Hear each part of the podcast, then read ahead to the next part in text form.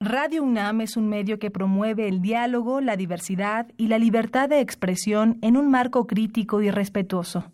Los comentarios expresados a lo largo de su programación reflejan la opinión de quien los emite, mas no de la radiodifusora.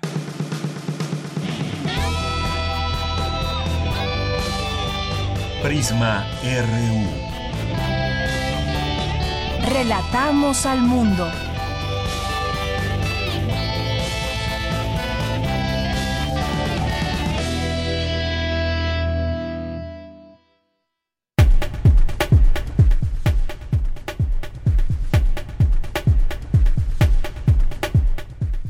Hola, ¿qué tal? Muy buenas tardes tengan todos ustedes. Gracias por sintonizarnos a través del 96.1 de FM y en internet a través de www.radio.unam.mx.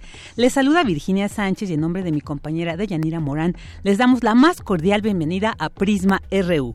Este lunes habrá información sobre la colaboración entre la UNAM y la Universidad Indiana Estados Unidos, así como sobre el primer centro de evaluación práctica y certificación de competencias en salud que ha creado nuestra máxima casa de estudios. También tenemos información sobre las conductas violentas en el noviazgo. Y por supuesto que hoy 18 de marzo no puede faltar el tema de Pemex a 81 años de su creación. Tendremos una nota y una entrevista sobre este tema. Asimismo habrá información sobre la Semana de Cine Canadiense y sobre una exposición de bordados. Y nos visitarán en esta cabina el grupo Absinthe Lovers quienes nos platicarán sobre su más reciente disco y sus proyectos. En la sección de cultura, Tamara Quirós nos tendrá información sobre la obra de teatro La Abadesa. Y como todos los lunes, la cartografía RU con Otto Cázares y la programación en la sala Julián Carrillo con Montserrat Muñoz. Así que quédese en Prisma RU. Comenzamos. Relatamos al mundo. Relatamos al mundo.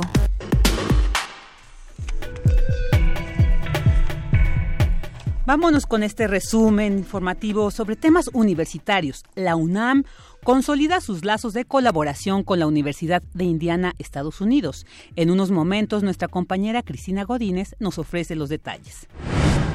¿Te maltratan y no haces nada? De los distintos tipos de violencia en el noviazgo nos hablará Cindy Pérez Ramírez. Y Dulce García nos presenta una nota sobre el primer centro de evaluación práctica y certificación de competencias en salud. Hoy se conmemora el 81 aniversario de la expropiación petrolera y nuestro compañero Abraham Mechaca nos tiene información al respecto. En temas nacionales, Octavio Romero, director de Pemex, dijo que el plan para rescatar a petróleos mexicanos incluye la exploración de nuevos campos marinos y terrestres, así como la construcción de la refinería en dos bocas. Por cierto, hoy emitirán la convocatoria restringida a cuatro empresas para la licitación de dicha refinería en Tabasco. Hicieron su arribo a Guanajuato 1.600 militares, esto como parte de la estrategia de seguridad y recuperación de la paz. Los efectivos trabajarán en cuatro coordinaciones regionales de máxima prioridad. En temas internacionales, en Holanda, un hombre disparó a los usuarios de un tranvía. Se desconoce el paradero del atacante. Hoy en la UNAM, ¿qué hacer y a dónde ir? Hoy es lunes de teatro en la sala Julián Carrillo de Radio UNAM. Te invitamos a disfrutar de la obra La Abadesa, crónica de las vicisitudes de una monja de Belén. Mercedes, abadesa de la Casa de Recogimiento para Mujeres de Belén, revela en confesión un secreto que no quiere llevarse a la tumba, desatando toda una serie de conflictos. Descubre la misteriosa interrogante y asista a la función hoy, en punto de las 20 horas, en la sala Julián Carrillo, ubicada en Adolfo Prieto 133, Colonia del Valle. La entrada es libre. Recuerda que hoy tienes una cita con el periodista Temoris Greco en el programa Diametral, Periodismo de Coyuntura, donde se abordan y analizan los temas más importantes de la agenda nacional e internacional, como los derechos humanos, la inseguridad, la libertad de expresión y la igualdad de género. Sintoniza hoy, en punto de las 18.30 horas, la señal de TV UNAM por el canal 20.1 de televisión abierta. Si lo prefieres, puedes disfrutar de la retransmisión de la tercera temporada de La Hora Elástica, programa nocturno de revista conducido por el músico, actor de cabaret y escritor Fernando Rivera Calderón y la locutora de radio Luisa Iglesias. Aquí, la inteligencia, la cultura y el humor nos permiten dar una lectura a la realidad que no le dan los programas de siempre. Sintoniza TV UNAM por el canal 20.1 de TV Abierta a las 8.30 de la noche.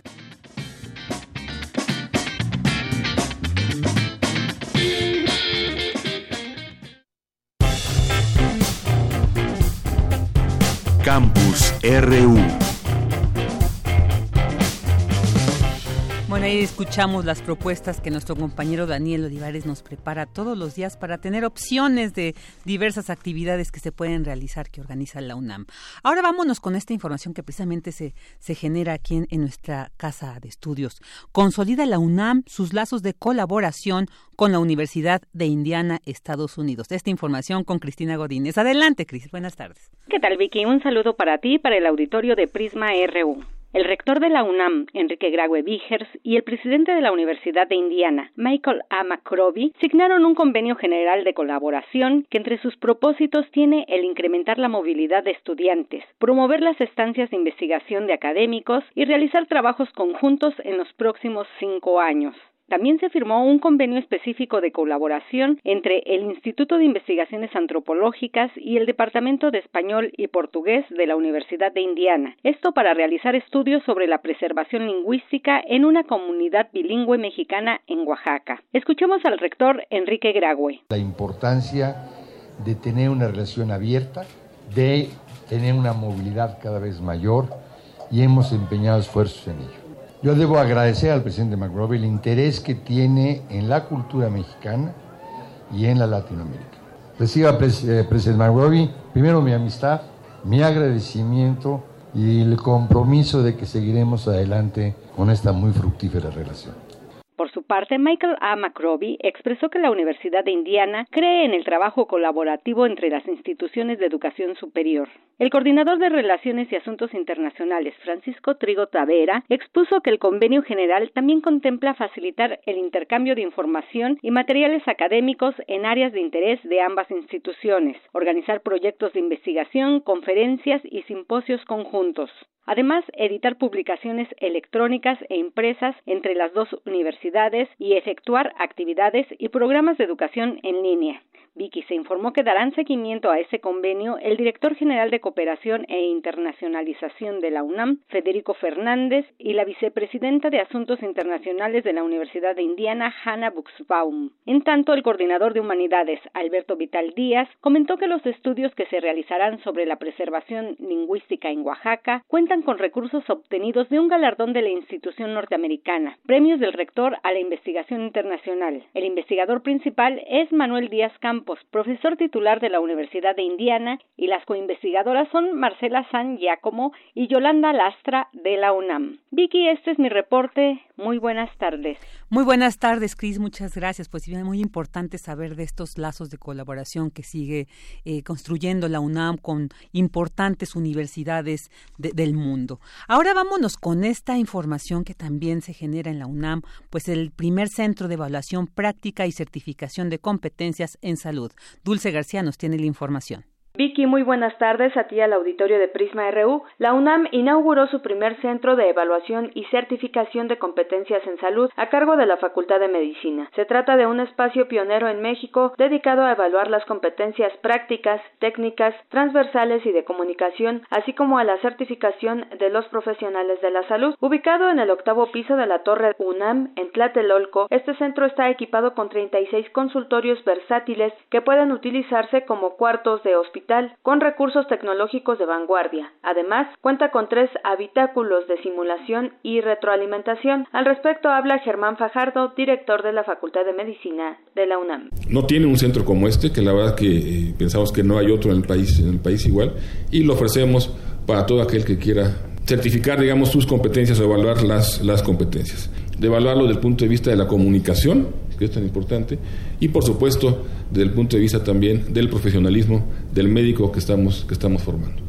Les comento también que la evaluación de los conocimientos médicos debe ir acompañada de la observación y medición de habilidades, así como de destrezas, actitudes y valores en la atención. Las modalidades de examinación desde hace décadas incluyen la valoración del desempeño en la práctica, ya sea ante un paciente real o ante una simulación. Esto, a decir de los académicos de la Facultad de Medicina, viene a fortalecer la evaluación de la práctica clínica, pues ahora se cuenta con un espacio regulado y administrado que cubrirá las necesidades de varias asignaturas de esta carrera, así como de otras escuelas y facultades, incorporadas o no, y de otras licenciaturas. Este es el reporte. Muy buenas tardes. Muy buenas tardes, Dulce, muchas gracias. Y bueno, ahora vámonos con este tema que como les decía al inicio, el día de hoy pues no no puede faltar. Tenemos que reflexionar qué está pasando con esta empresa del Estado. Y bueno, pues la expropiación petrolera es recordada como uno de los grandes logros sociales del siglo pasado y el capítulo que cierra la historia de la Revolución Mexicana. A 81 años de la creación de Pemex, el presidente Andrés Manuel López Obrador aseguró este lunes que su gobierno buscará rescatar la industria petrolera. Sobre esto, este tema, Abraham Menchaca nos tiene esta información. Adelante, Abraham.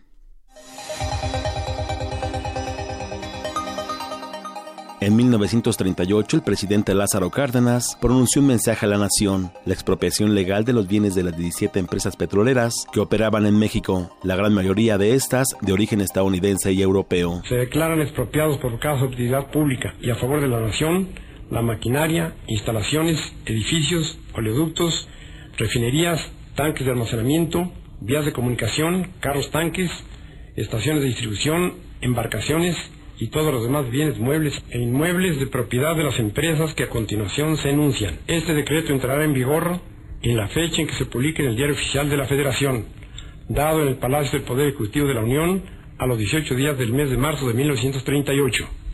Presidente de la República, Lázaro Cárdenas.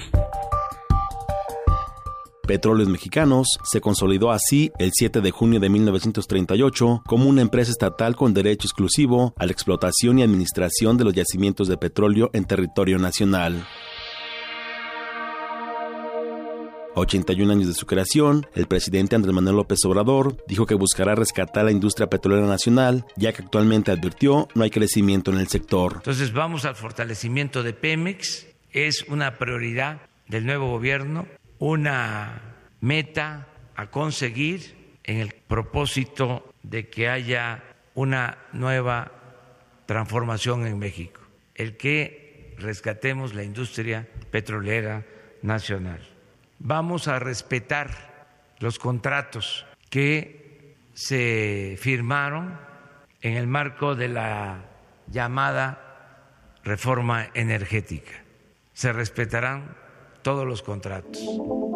Para el doctor Adán Arenas, académico de la Facultad de Ciencias Políticas y Sociales, la reforma energética buscaba desplazar a Pemex de la cadena de valor de la industria petrolera. En 2013 inició formalmente la denominada reforma energética, la cual presentó en materia de hidrocarburos como principales principios y objetivos los siguientes, de manera resumida. Mantener la propiedad de la nación sobre los hidrocarburos, modernizar y fortalecer sin privatizar a Pemex. Esto para nada suena mal. Hay sin embargo, algunas posturas críticas que han advertido que con dicha reforma lo que se pretendió fue un desplazamiento de petróleos mexicanos de las áreas exclusivas del Estado en prácticamente toda la cadena de valor de la industria, lo que da lugar a una presencia cada vez más fuerte de los particulares, cuyo principal objetivo, todos lo sabemos, es el retorno de la inversión y la mayor ganancia en el menor tiempo posible.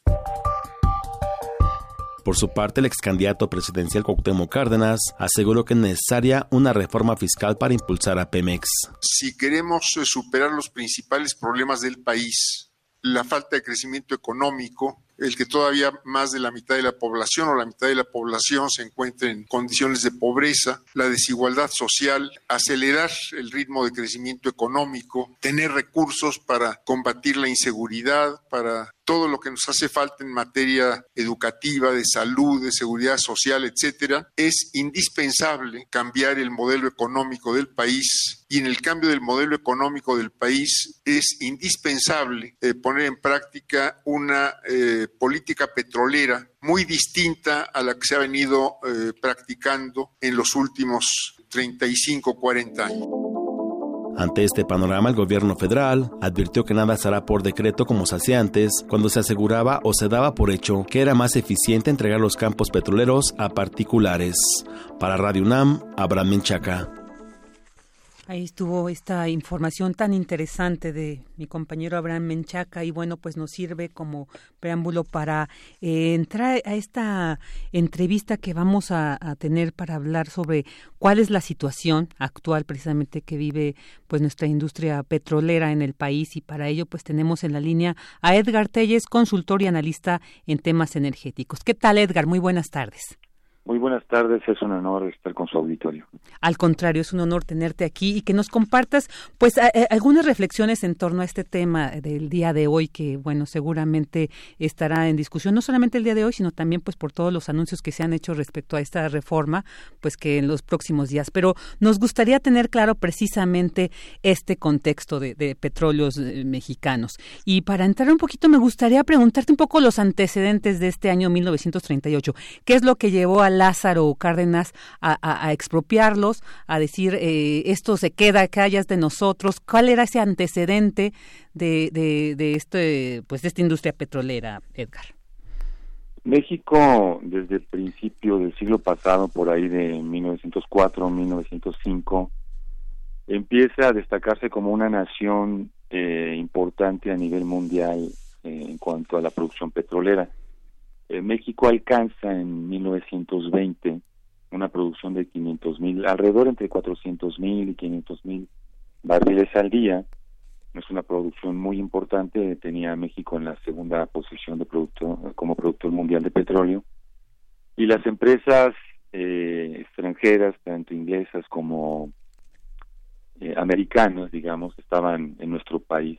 Surge un problema laboral en alguna de estas empresas y eh, lo que resuelve Lázaro Cárdenas es expropiar los equipos, digamos, de infraestructura de esta industria. No se expropia el petróleo, el petróleo pertenece a la nación este, durante todo este siglo. Eh, básicamente lo que hace es recuperar las instalaciones de todas estas empresas que tenían problemas laborales y en 1938 se ejecuta esta expropiación. ¿Cuánto tiempo a partir de entonces dura precisamente pues esta condición de, expropiar la infraestructura para entrar después a estos proyectos de, neoliberales que pues empiezan a transformar precisamente estas condiciones? Cuéntanos, por favor, Edgar. Sí, lo que ocurre es que una vez que se hace esta expropiación, las demás empresas petroleras extranjeras empiezan a tener, digamos, eh, incertidumbre y la industria petrolera mexicana se desmorona, la producción de nuestro país se cayó. Entonces, el poco expertise que tenían los trabajadores mexicanos lograron en el, digamos, mediano plazo conservar y medio mantener la producción petrolera, pero se, se necesitaban estas grandes inversiones para los proyectos petroleros. Lo que es importante destacar es que todo esto ocurre cuando la cuenca más importante de petróleo era Tampico Misantla, es decir, el norte del estado de Veracruz, por ahí de Poza Rica, y el sur del estado de Tamaulipas. Esa cuenca se desarrolló, es la cuenca más de más fácil explotación que había en el país. Se explota entre 1905 y 1950, más o menos. Es una región muy productiva. Se han extraído de esa región más de seis mil millones de barriles, pero ya es una cuenca madura, eh, agotada, que se le pueden hacer trabajos, digamos, secundarios, pero, digamos, se, se, agotó. No puede repuntar esta parte. Entonces, ahí ocurre toda esta primera parte de la explotación petrolera mexicana. Después de 1950, 1960, la industria petrolera mexicana se va al estado de Tabasco, al territorio del estado de Tabasco y se descubren los grandes yacimientos de Samaria, Cunduacán, Cárdenas, todo lo de Cojote, Cominoacán, todos estos grandes yacimientos que, hicieron remontar la, producción de petróleo nuevamente a 500 mil barriles diarios, por ahí de los 60, 70. Y posteriormente Pemex entra a Aguas Someras y descubre el enorme yacimiento de Cantarel, el yacimiento eh, Atumpolchuk, como Alopsap, todos estos gigantes eh, de aguas someras. Pero todos estos campos también ya se agotaron. Digamos que la, la era de la bonanza petrolera eh, se agotó en México. Lo que quedan son pequeños yacimientos que no han sido desarrollados porque son complejos, son de menor productividad, son de alto riesgo, son más costosos. Entonces lo que Pemex hizo fue primero desarrollar los grandes yacimientos fáciles, productivos, eh, baratos, digamos. Y no es un fenómeno que ocurra solo en, en nuestro país, es un fenómeno planetario. Todas las cuencas petroleras primero se desarrollan las partes fáciles, productivas, rentables, digamos, baratas, de bajo riesgo. Le pasó, en ese sentido le pasó lo mismo a Noruega. Noruega cuando empieza a desarrollar el Mar del Norte, todos sus grandes yacimientos del Mar del Norte, por ahí del año 1970, empieza a subir su producción al nivel que lo tenía México en el 2004-2005. Noruega llega a 3 millones de barriles al día en el 2000 y a partir de ahí se empieza a desplomar su producción. Esa parte hay que entenderla porque es eh, un proceso geológico irreversible que no depende de una política energética y que no depende de las inversiones. Las inversiones y la política energética pueden modificar ligeramente las tendencias de producción petrolera, pero lo que determina la capacidad de producción de un país es el estado geológico de sus reservas y de sus yacimientos. México ya pasó su pico de producción, no vamos a volver a tener ese pico de producción jamás. Y lo que la administración anterior planeaba era, digamos, la administración de Peña Nieto, era abrir un poco más a la inversión extranjera en aquellas áreas en donde Pemex no podía hacer eh, las grandes inversiones que requieren los yacimientos pequeños, los yacimientos poco productivos, los yacimientos caros, los, los yacimientos eh, de alto riesgo. Mucha gente dice, bueno, las, eh, ¿por qué si se dice que México ya no es atractivo eh, en cuanto a la explotación petrolera? ¿Por qué las grandes petroleras están regresando? Los, los yacimientos pequeños como nación, digamos, no eh, modifican sustancialmente la producción petrolera de un país, los grandes, los, los pequeños yacimientos, pero sí significan eh, inversiones atractivas para las pequeñas, las empresas petroleras, digamos, para ellas sí pero para una nación completa remontar la producción los yacimientos pequeños es muy complicado. Entonces, a partir de esta apertura, digamos, a neoliberal hacia las inversiones de capital extranjero en nuestro país, lo que buscaban es pues diversificar la inversión para que Pemex no no se llevara el riesgo porque eh, invertir Invertir en la explotación y desarrollo de petróleo es de alto riesgo, es de las actividades de mayor riesgo porque puedes invertir 100 millones de dólares y el pozo sale seco. Entonces la inversión se pierde completa. Entonces México está en esta disyuntiva de arriesgar dinero propio y dinero nacional en este tipo de grandes inversiones. Estoy hablando de todo lo que ha anunciado la CNR, eh, la CNH en aguas someras, que son estos 20, Pemex, perdón, que son estos 20 yacimientos que se van a desarrollar, pero jamás podríamos entrarle a aguas profundas. En aguas profundas estamos hablando de inversiones de 10 mil millones de dólares en un solo proyecto. Son eh, riesgos que el país debería tomar de manera asociada con capitales que están dispuestos a correr el riesgo de, de si, pues, si no se encuentra nada, a asumir ese riesgo y el país hacer digamos, contratos con estas empresas para que en caso que se descubra y se produzca, pues una parte importante sea del país, de, nuestro, de la nación, y la parte que le compete por la inversión en riesgo a la empresa que lo haga, ¿no?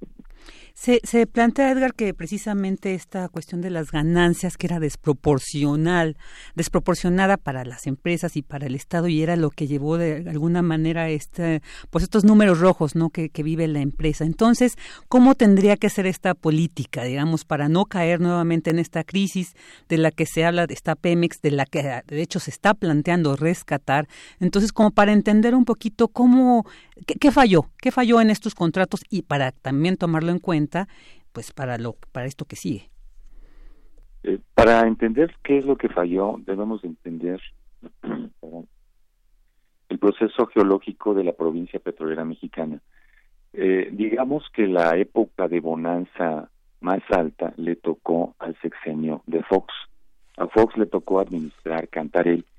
Cuando inicia la administración de Fox en el 2000, Cantarel estaba produciendo alrededor de un millón de barriles al día. Ya estaba en desarrollo el proyecto de inyección de nitrógeno que inicia por ahí el 99 y se concreta en 2002, 2003 y la producción de, de Cantarel se duplica de un millón de barriles al día a dos millones de barriles al día en el 2004. Paralelo tenía Pemex en ese momento el desarrollo del campo gigante Q Malop SAP. Estaba empezando el desarrollo. Entonces a Fox le toca toda esta este periodo importante de alta producción de los de los dos grandes yacimientos de nuestro país y cuando la administración de Calderón entra por ahí en el 2006 ya Cantarell estaba en el absoluto desplome por una condición geológica, una decisión de, de presionar la producción, elevar la producción, más que hacer importante el factor de recuperación. Eh, y le toca el desplome de, de Cantarell, se empieza a desarrollar el proyecto de Kumalopsap, pero Kumalopsap no compensa totalmente el desplome de Cantarell. Entonces, Fox tiene a la producción de petróleo mexicana en 3.4 millones de barriles al día en el 2004-2005. Es el punto de mayor producción de nuestro país que no lo vamos a volver a tener, no lo vamos a volver a ver jamás por un proceso geológico natural, es irreversible. Y luego a Calderón le toca eh, poder administrar el campo como al OPSAP cuando el petróleo interna el precio del barril del petróleo internacional sube por encima de los 100 dólares. Entonces le tocó una época de bonanza de ingresos. Digamos que a Fox le tocó la, alta producción, pero el precio estaba más o menos en unos 40, 50 dólares. A Calderón le toca una producción de 2.5 millones de barriles al día, administrando correctamente como lo sabe. Y el precio del barril es cuando sube hasta los 142 dólares que estuvo eh, por ahí y cuando entra la administración de Peña Nieto, pues ya todos los demás campos, más Cantarel, llevan a la producción por debajo de los 2.5 y se suma en el sexenio de Peña Nieto que el precio internacional del barril de petróleo se desploma por debajo de los 40, 30 dólares. Entonces el país entra en una crisis, digamos, por la parte de, de los hidrocarburos. Este desplome nuestra producción es irreversible y a la administración de Andrés Manuel le, le toca la peor época, le toca el peor momento.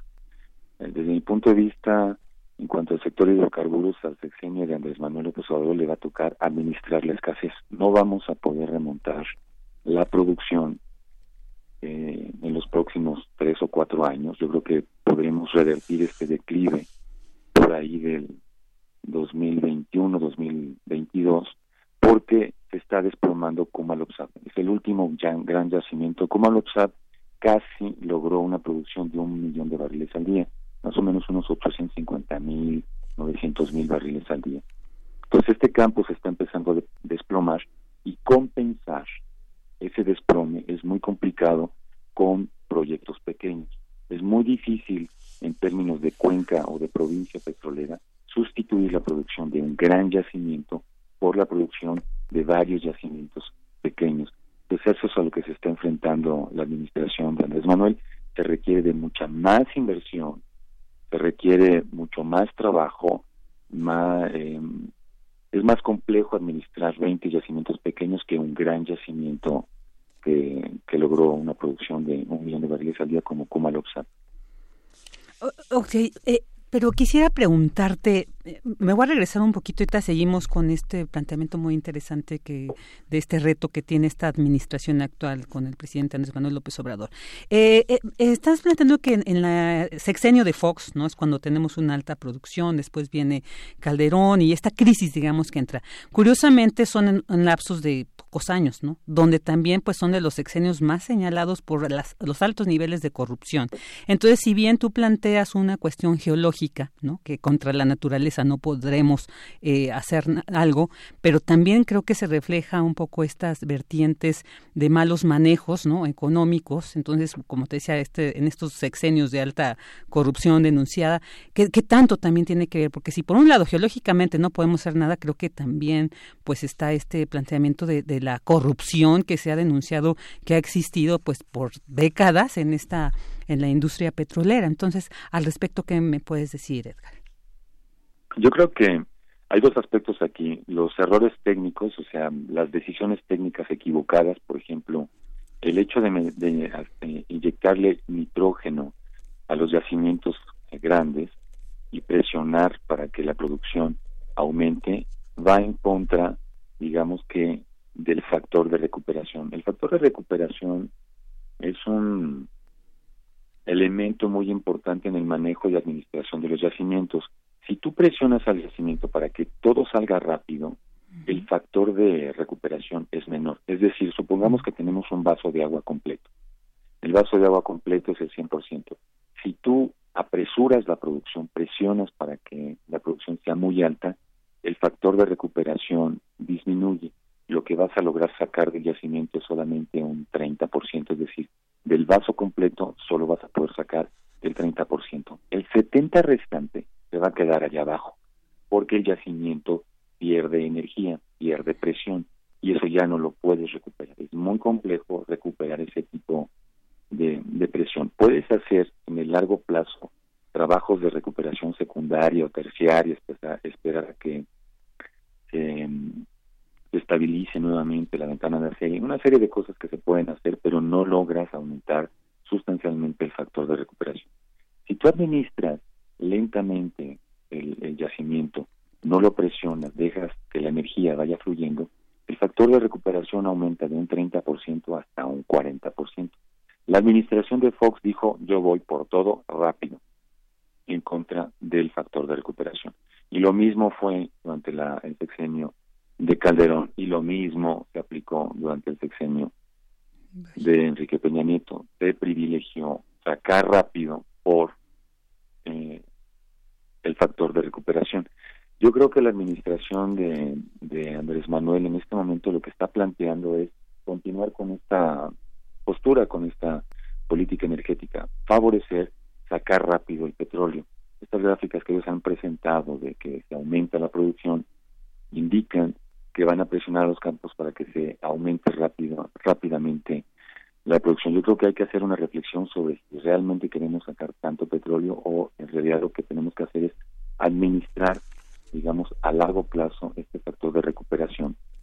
Eh, en los asuntos de corrupción, que es el segundo punto que comentas, yo creo que han quedado eh, ampliamente fundamentados y demostrados en los libros que ha hecho Ana Lilia Pérez, en sus diversos eh, libros, este, no es mi expertise, digamos, no, no me quisiera meter en ese terreno, no me siento así este, con suficiente autoridad para señalar los actos de corrupción. Lo que sí puedo señalar son las decisiones erróneas técnicas. Esas sí las puedo señalar porque afectan el comportamiento geológico de los yacimientos. Digamos que ahí eh, se han cometido muchísimos errores durante los últimos tres sexenios y yo esperaría que esos errores no se vuelvan a cometer porque lo que estamos observando con los escenarios que ha presentado la CENER, con los escenarios que ha presentado Pemex, es continuar con esas políticas de presionar a los yacimientos para que se haga una alta producción en contra del factor de recuperación de largo plazo que nos permitiría tener petróleo por más tiempo. Digamos, menos petróleo el día de hoy, pero a más largo plazo. Claro, e-, ese es un, punto de vista muy interesante. O sea, este planteamiento que hacen para de rescatemos Pemex, que para el 2024 una producción de 2.480.000 barriles, ¿qué dirías tú, Edgar? ¿Está desproporcionado a lo que, digamos, se produce el día de hoy? Mira, en cuanto al diseño de escenarios, porque lo que presenta la CENER y Pemex es un escenario. Ellos dicen, vamos a aumentar la producción en seis años, es decir, de hoy al 2024, de 1.7 que estamos hoy, o menos, creo que ya estamos en menos, ya estamos en 1.6, la vamos a aumentar a 2.5. Eso es una política energética, es decir, yo voy a hacer todo lo necesario para exprimir los yacimientos y llegar a 2.5 millones de barriles hacia el 2004. Yo eh, pienso que se debería de reflexionar esta postura y decir vamos mejor a administrar el declive de nuestros yacimientos de manera tal que logremos un alto nivel de factor de recuperación para que no se quede tanto petróleo en el subsuelo y podamos sacar más petróleo a largo plazo y ajustemos el nivel de producción de nuestro país a nuestras necesidades, a las necesidades del consumo interno. Estamos ya en niveles de lo que producimos es lo que consumimos. Entonces, estamos en una etapa delicada. El modelo, el modelo de escenario que ellos presentan no es la primera vez que me enfrento a un, escenario de este tipo. Ya lo hice en 2005, eh, por ahí del 2005. Pemex, CNH, bueno, CNH no existía en ese entonces, Pemex y CENER decían que la producción de petróleo de México, que estaba en 3 millones, iba a subir a 4 y yo les demostré que no iba a subir a 4 millones, más bien se iba a desplomar por debajo de los 2.5 millones de barriles. Y eso fue lo que ocurrió. En el 2013, nuevamente, eh, el director de Pemex, soy Austin, vuelve a hacer un anuncio. La producción de, de petróleo de México estaba como en 2.4, diciendo que íbamos a aumentar la producción nuevamente a 3 millones de barriles, exactamente como lo está haciendo en este momento la administración. El sector energético de la administración de Andrés Manuel. Ellos en el 2013 tenían más elementos, realmente tenían más proyectos que permitían pensar que tal vez sí se podía aumentar la producción de 2.4, además el nivel de producción estaba mucho más alto, en aquel entonces estábamos en 2.4, ahorita estamos en 1.6. En aquel entonces había proyectos que hacían suponer que tal vez se pudiera lograr eh, llegar a los 3 millones de barriles al día en el 2018, finalizando la administración de Peña Nieto. En ese entonces yo hice un artículo que está publicado en la revista Energía Debate que se llama Los 3 millones de Pemex en 2018, sueño realidad, y en donde yo planteaba que ese escenario era imposible de alcanzar por las características de los yacimientos que estaban en explotación, por las características de las reservas remanentes y de los recursos prospectivos que estaban por desarrollarse. Estamos seis años después en la misma condición. Tengo enfrente, tenemos enfrente nosotros nuevamente un escenario demasiado optimista que desde mi punto de vista habría que ah, revisar y desde mi perspectiva yo creo que no se van a lograr los 2.4 millones o 2.5 millones de barriles en el 2024. No tenemos las condiciones geológicas para hacerlo. Híjole, sí, sí, sí, yo creo que esto que estás planteando, todo esta todo este aumento, toda esta recuperación o, disminución que se ha dado, pues yo creo que nos tiene que tener alertas para ver lo que sigue. Pues Edgar Tey es muy interesante, muy, muy importante esto que nos has compartido, esta reflexión. Y bueno, es un tema que da para mucho más. Entonces seguramente próximamente esperemos seguir teniendo tu análisis aquí en Prisma RU. Te agradecemos mucho tu participación, Edgar. Muchas gracias a ustedes por la invitación. Al contrario, Edgar Telles, consultor y analista en temas energéticos. Vámonos a un corte. Prisma RU. Relatamos al mundo. Porque tu opinión es importante, síguenos en nuestras redes sociales, en Facebook como Prisma RU y en Twitter como arroba PrismaRU. Queremos escuchar tu voz. Nuestro teléfono en cabina es 55 36 43 39. Ya estamos de regreso, una de la tarde con 39 minutos. Y bueno, ustedes no me, no van a decir que no es cierto esto. De, una de las tantas maravillas que nos brinda el cine es el poder transitar por diversas miradas, por múltiples historias que a su vez insertan en determinadas culturas. Y bueno, pues en unos días vamos a tener oportunidad de conocer más sobre el cine y la cultura de Canadá, pues por primera vez llega a México la Semana de Cine Canadiense. Y para conocer más detalles al respecto. Aquí nos acompaña Hélène Ficat, ella es vocera de este evento. Bienvenida, Hélène. Hola, muchas gracias por la invitación. Estoy muy contenta de estar aquí para platicarles de esta semana de cine canadiense. Perfecto, sí, nosotros también nos da mucho gusto porque quienes somos cinéfilos nos fascina saber de estos eventos, ¿no? Donde tendremos oportunidad de conocer películas que muy probablemente y afortunadamente a veces por los temas no llegan a estos grandes emporios comerciales, pero qué importante que exista este evento. Platícanos más, ¿cuándo llega? ¿Cuándo vamos a obtener oportunidad de conocer estas siete películas que conforman este? Sí, el tour ya arranca el 29 de marzo en la Ciudad de México hasta el 4 de abril y traemos para esta primera edición siete películas de Canadá. Canadá es un país muy grande con culturas distintas adentro del mismo país. Hay, por, por ejemplo, toda una parte que habla inglés, otra parte que habla francés. Y entonces la idea de este festival es dar a conocer el país a través de este medio increíble que es el cine, pero el país en su globalidad, es, es decir, que la, la, programación está pensada de manera muy diversa para, pues sí, conocer como todas partes de Canadá a través de siete películas que son de diferentes géneros, estilos, que abordan diferentes temáticas, con directores ya bien ubicados a nivel internacional y unos más como emergentes del cine de Canadá. Ok, son siete películas. Uh -huh. Estas se van a estar proyectando en qué cines y, digamos, vamos a poner tener oportunidad de ver las siete. En sí, cada sí, sí. El el organizador principal, en conjunto con Nueva Era Film y Telefilm Canadá, es el Cinepolis, salas de arte. Entonces, salas vamos a poder ver las películas y después hay todo un circuito cultural. Pero si arrancamos aquí en la Ciudad de México, en Guadalajara, Puebla y Querétaro, y después de esas, del 4 de abril vamos a ir en diferentes lugares de la República. Mira, yo hablando mal de estas, este, estos grandes lugares de cine comercial, pero qué bueno que precisamente den apertura a este cine eh, pues tan interesante, ¿no? Sí, este, más independiente, independiente, que no son claro. producciones de Hollywood o como de blockbusters. Es un cine diferente que ofrece una visión del mundo pues diferente. Así que sí es bonito encontrar quizás gente de un país que, que a final de cuentas poco conocen. Canadá es un país bastante cercano a México geográficamente, pero finalmente no conocemos mucho de este país, ¿no? Como claro. porque hay la barrera de Estados Unidos que entre ellos y nosotros, pero sí es interesante poder ver películas diferentes. Cuéntanos de estas películas, son siete, sí. cuéntanos los temas, bueno, sí. o al menos los títulos, ¿no? De estas sí, claro. películas. Pues um, una de las películas se intitula Clara es de un director que se llama Akash Sherman, que es canadiense de raíces de la India. Y él es el director más joven de la programación. Tenía 22 años cuando hizo el año pasado la película, que se estrenó en el Festival de Toronto. De hecho, sal, enfin, que va a mencionar que todas, casi todas las películas se estrenaron en Toronto, que es un festival muy importante a nivel internacional. Así que es bueno que el público mexicano pueda ver esas películas que son de muy buena calidad eh, por lo general la programación del Festival de Toronto es genial.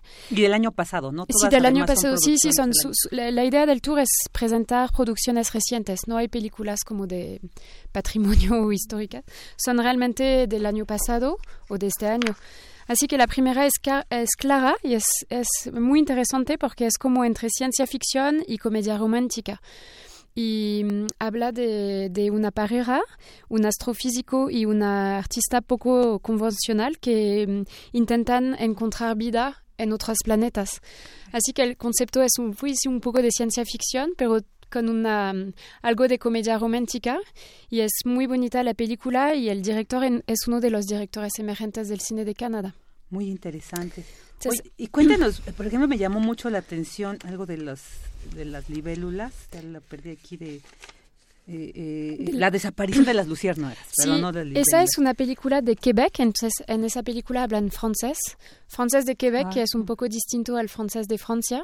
Tienen un acento particular y yo conozco los acentos, tengo uno muy fuerte cuando hablo español, pero sí tienen como, hablan francés de, de Quebec y es una película muy linda que habla de la adolescencia con, ocurre en una ciudad uh, industrial de Quebec, así que da a conocer también esas partes de Canadá que no conocemos.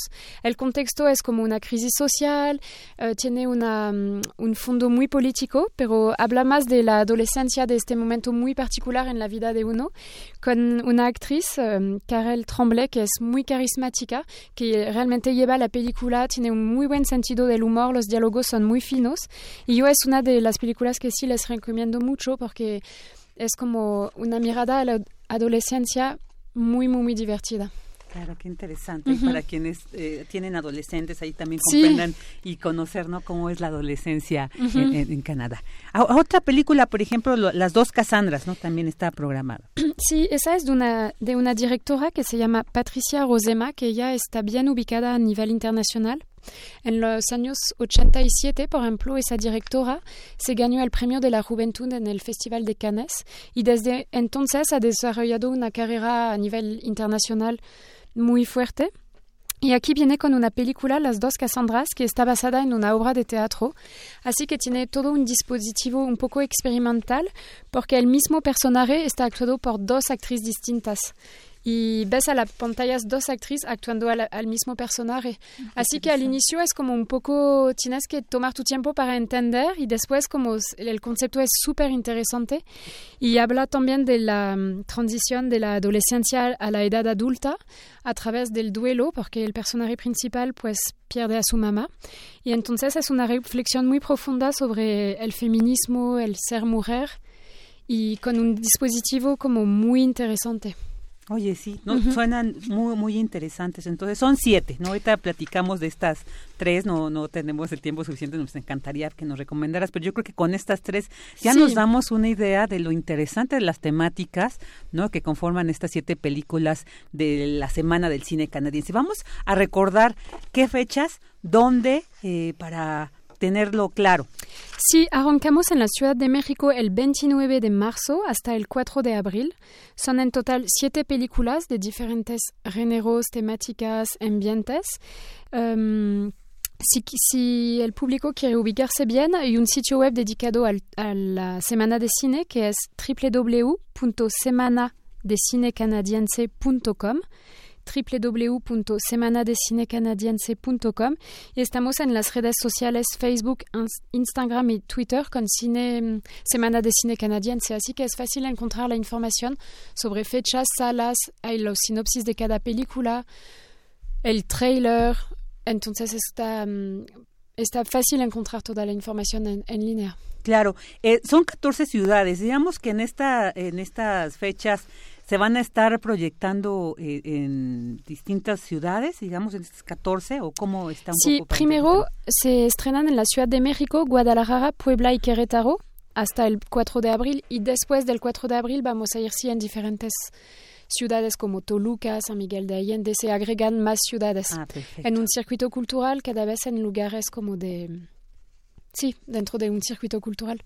Sí que bueno ahí para que quienes nos escuchan desde los estados ahí de la República chequen este www.semanadecinecanadiense.com porque de verdad sí la sinopsis y la ven, las siete son muy interesantes. Es muy importante aprovechar además estos ciclos de cine extranjero porque a veces llegan y, y posteriormente podremos encontrarlas a veces, pero no siempre no siempre se corre con suerte, entonces creo que es una oportunidad que tenemos que aprovechar de conocer la cultura y el cine de Canadá, ¿no? Este país hermano que pues no, está tan lejos, ¿no? No está, lejos, ¿no? Y parece que sí, pero no, no está tan lejos y compartimos muchas cosas en común y es siempre interesante darse la oportunidad de ir a ver películas y ver qué está pasando y siempre te quedas con algo, siempre. Claro, claro, siempre. Y a, través del cine, además, esa magia que tiene a través del cine, de acercarnos a esta cultura maravillosa. Y como decías tú, tan diversa, ¿no? Que a veces creemos que un país es como una cultura tan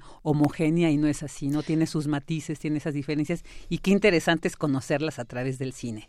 Sí, totalmente, estoy de acuerdo contigo. Y de hecho hay una película, si me das unos minutos más, que trata de justamente una comunidad de inuits, son esquimales que viven hacia el norte de Canadá. Así que realmente vas a conocer el Canadá en su globalidad. Son comunidades que ni siquiera hablan ni francés ni inglés. Pues hablan inglés, pero la gente nativa inicialmente tiene su propia lengua. Así que es muy interesante también conocer también las esquinas de este mundo, ¿no? Como claro.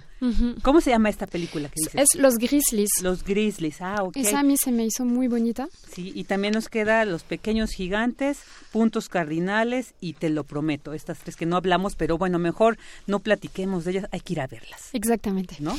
Bueno, Ele, pues muchísimas gracias por haber estado con nosotros y compartirnos detalles de esta interesante semana de cine canadiense que no se la pueden perder. Recordemos otra vez, Elena, donde pueden consultar eh, la programación y, y las sedes. Sí, en la página www.semanadecinecanadiense.com y en las redes sociales Facebook, Twitter e Instagram con Semana de Cine Canadiense van a encontrar toda la información. Perfecto, ahí está. Así que no hay pretexto para no ir.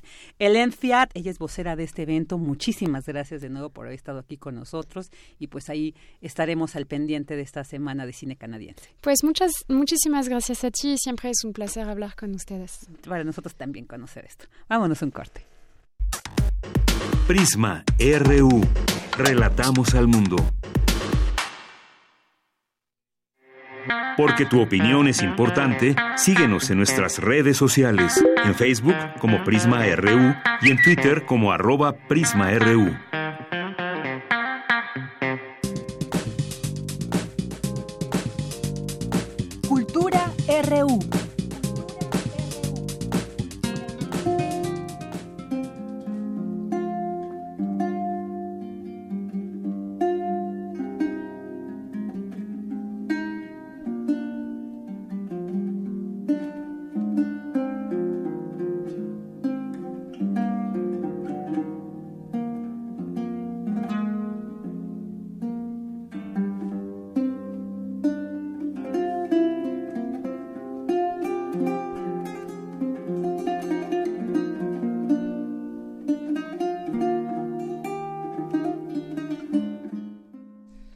Bueno, pues ya estamos en esta querida sección de cultura donde nuestra Tamara Quiroz seguro nos va a hablar algo de algo muy interesante. A ver, ven ustedes. Vicky, Virginia Sánchez, mucho gusto saludarte y también saludar a todos aquellos que nos acompañan en este lunes, lunes día de asueto. Qué bueno que están con nosotros, que empiecen la semana también con nosotros. Sobre todo comentarles, Vicky, que eh, la sala Julián Carrillo está presentando, hoy es lunes de teatro, y está presentando una obra bastante interesante, una puesta en escena.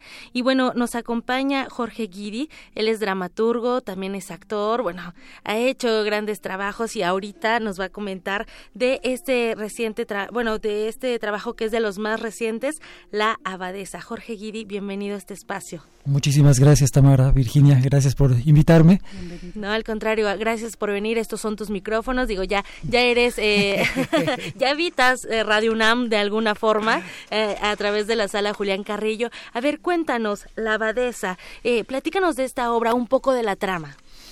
Mira, eh, a mí me apasionan profundamente eh, los pasajes oscuros de la historia de México y uno de los pasajes más oscuros los que me he topado estudiando historia de México es el de las casas de recogimiento para mujeres que existieron especialmente durante el siglo XVII, durante el siglo XVIII también, pero bueno, este es, este es un periodo del que sabemos relativamente poco. Sabemos sobre todo eh, eh, que a Sor Juana Inés de la Cruz no la dejaban escribir y que la presionaron, que no pudo entrar a la universidad.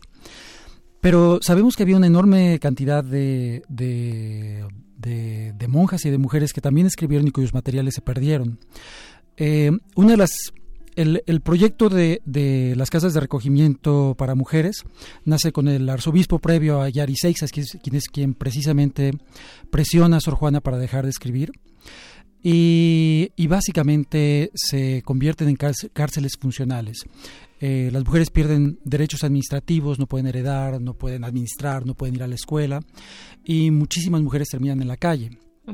Y esto empieza como un santuario para prostitutas, pero poco a poco se va extendiendo a eh, mujeres cuyo marido se terminan viudas y en esta sabiduría popular de que de que hay que proteger la la integridad y la pureza de las mujeres, entonces para evitar que caigan en tentación, lo que significa volverse a casar o tener otra pareja romántica. Vaya tentaciones. Exacto. eh, pues son recluidas este, en este lugar y no, no pueden volver a salir. Y poco a poco esto se va extendiendo a si un padre se queja de su hija, puede meterla aquí, o si los hermanos deciden que van a heredar y que no quieren que la hermana reciba nada, eh, la, hermana es recluida. Y una de las historias más brutales y absurdas que de, las que hay registros históricos es la de un marido que se convirtió en un personaje de, eh, esta obra, eh, a que yo le puse Don Juan, no sé cómo se llama el personaje histórico, se queja del hecho de que soñó que su esposa le era infiel y fue cargo suficiente para que ella fuera encerrada ahí. Para que el sueño no se le hiciera realidad. Sí, algo así. Eh, eh, me las arreglo para modificar un poco la, historia literal y eh, esta mujer Mercedes primero se escapa y pide refugio en San Jerónimo, en el convento donde está Sor Juana. Sor Juana está siempre al, cuarto para las tres de aparecer, pero nunca aparece, porque la personaje protagónica de esta historia es otra mujer. Es importante que sean otras personas, además de Sor Juana, los, los protagónicos de estas historias y logra a través de darle este, las joyas de su madre que la reciban y don Juan se las arregla poco a poco para sacarla de ahí que la metan a Belén de las Mochas. Y ella sobrevive eh, gracias a dos, dos eventos. El primero es que ella escribe y entonces escribe la, sobre una realidad que ella quisiera ver reflejada eh, historias de personajes masculinos brutales como piratas que terminan rendidos a los pies de monjas eh, o, u otorgando su espada al servicio de una monja. Y gracias a que conoce a una a una a una mujer filipina que se hace pasar por una criada zapoteca y que fue dama de compañía de una dama de aristocracia que entre Acapulco y Manila se enferma de malaria, muere y sabiendo que, dice el, dice el texto, sabiendo que a Clarisa al, quedar sola en el mundo en Belén la encerrarían para evitar esta desgracia y antes de irse a la cripta ella pagó una dote y Clarisa fue traída a Jerónimo el convento, mucho mejor abadía. Y bueno, y aquí estoy eh, dejando ver que la obra está escrita en verso. Es lo, ajá, es lo que nos, nos, nos gustaría que nos explicaras, porque, o sea, este proyecto, ¿cómo surge la idea de escribirlo en verso? Pues eh, mi gran amigo y compadre Jorge Ábalos, que es eh, el, uno de los grandes expertos actualmente hablando de verso en este país, le pedí que le echara un ojo a mi primer borrador y me dijo, pues está bien, pero podemos hacer que el estilo funcione mejor. Estaba escrito en prosa y cambiando la sintaxis y poniendo los predicados primero y los sujetos después, empezamos, me, empezaron a salir algunas rimas y me dice, bueno, si lo vas a rimar, pues hazlo bien, ¿no? Entonces escríbelo en, en, las formas correctas, sonetos, eh, octavas reales, romances, eh, qué sé yo, pues, ¿no? Y y la obra salió en verso, salió muy fácilmente en verso. Este, no, no siento tener ningún mérito por eso, pero, pero eh, estilísticamente funciona muy bien el hecho de que esté, eh, que esté en verso. Y a mí me ha parecido también una manera de, de reacercar eh, el verso a la gente. claro. En, general, incluido yo, siento que la mayoría de la gente le tenemos mucho miedo al verso porque sentimos que no entendemos pero yo descubrí que en general no entendemos porque estamos hablando de un castellano del siglo XVI, del siglo XVII, del siglo XVIII, y las cosas han cambiado. O sea, mi próximo proyecto yo quisiera hacer una obra de ejecutivos y CEOs y políticos y demás, y todo en verso, y recuperar como la, musicalidad del lenguaje y no estar solamente eh, a expensas de la prosa, pues. Entonces, suena, bastante interesante eso, Jorge Guiri. Pues a nosotros nos gusta mucho, nos la estamos pasando muy, muy bien. claro. Eh, tengo la fortuna de contar con un equipo de, actores espectacular. Eh, a la abadesa la hace esta actriz catalana Rosa Teixidor, eh, que está haciendo un papel extraordinario. También es documentalista. También es documentalista, exacto, y, cuentista y este es alguien que se puede poner muchos muchos sombreros.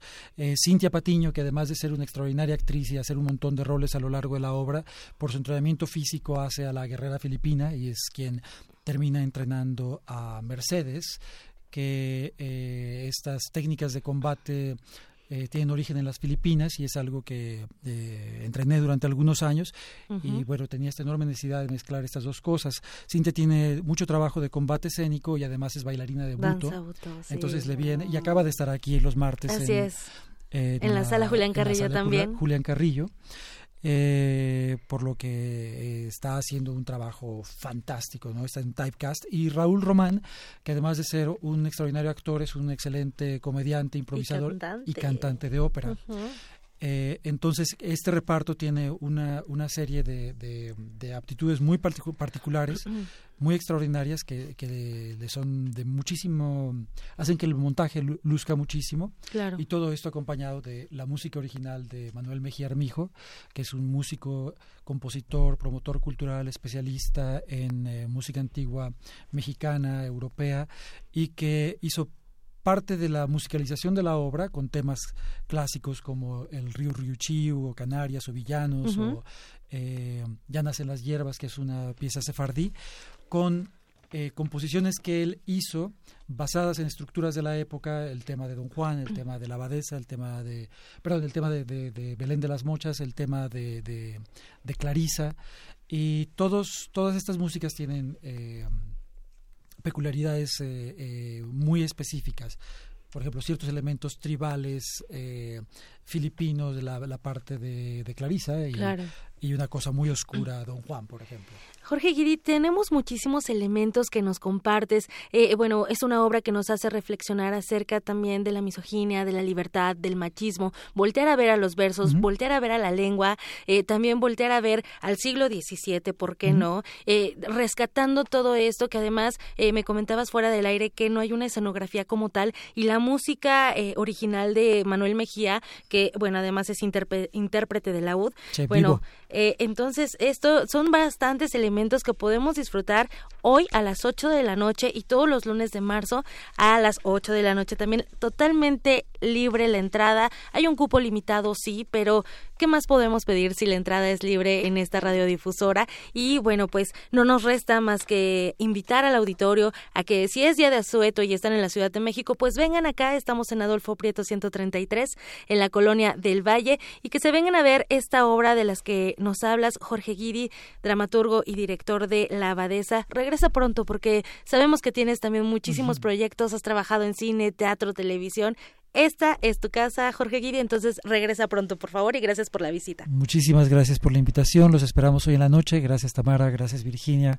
Espero estar aquí pronto otra vez. Claro que sí. gracias. Y nos vamos al corte.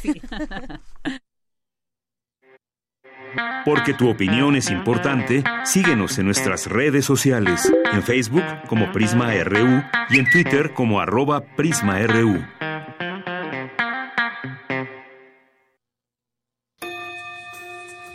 ¿Quieres saber cómo se hace un programa de radio? Si eres de Prepa 6, podrás verlo en vivo el próximo 20 de marzo, cuando Resistencia Modulada grabe su emisión de Voces en el Campus. Una transmisión especial de resistencia modulada que la de GACO y Radio UNAM traen para ti. Próximo 20 de marzo desde Prepa 6. De las 12 a las 15 horas. Transmisión a las 20 horas por el 96.1 de FM. Hacemos comunidad universitaria. Radio UNAM. Experiencia sonora. En 30 años, el mal manejo de los recursos naturales ha acabado con el 26% de nuestros bosques. Tan solo entre 2010 y 2015 perdimos 91 mil hectáreas de bosques cada año. La ventaja es que ahora con la nueva Ley General de Desarrollo Forestal Sustentable se cuidarán mucho más y mejor nuestros bosques y selvas. Algunos beneficios son que se le pagará a los propietarios de los bosques para cuidarlos y conservarlos. ¿Y de quién creen que fue esta propuesta? Sí, del Partido Verde. Ayuda a que tus hijos desarrollen el hábito del ahorro. Si tienes niños entre 6 y 12 años, los invitamos a participar en la tercera edición del concurso de dibujo y pintura infantil, Trazos Financieros. El tema es El ahorro a lo largo de mi vida. Habrá grandes premios. Consulta las bases en gov.mx diagonal Conducef. Imagina lo que lograrán ahorrando. Conducef. Gobierno de México.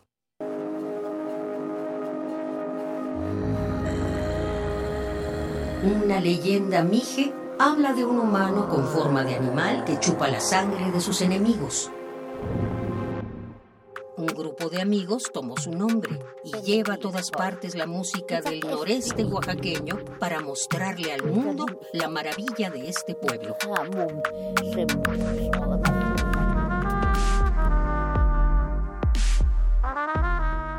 No te quedes en casa. Conoce a Kumantuxuspec fusión de trompeta mije con sonido electroacústico. Viernes 22 de marzo a las 21 horas en la sala Julián Carrillo.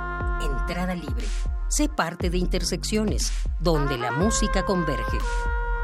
Radio UNAM, Experiencia Sonora. Porque tu opinión es importante, síguenos en nuestras redes sociales, en Facebook como Prisma RU y en Twitter como arroba PrismaRU.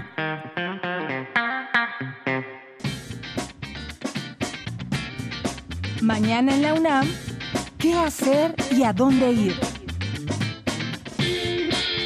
No te puedes perder la función especial del documental Hasta los Dientes, que denuncia cómo en el año 2010 el gobierno mexicano anunció la muerte de dos supuestos sicarios, armados hasta los dientes, pero en realidad se trataba de dos alumnos de excelencia académica del Tecnológico de Monterrey, quienes fueron torturados y asesinados por los militares. La función será mañana en el cinematógrafo del Chopo a las 14.30 horas. La entrada general es de 40 pesos.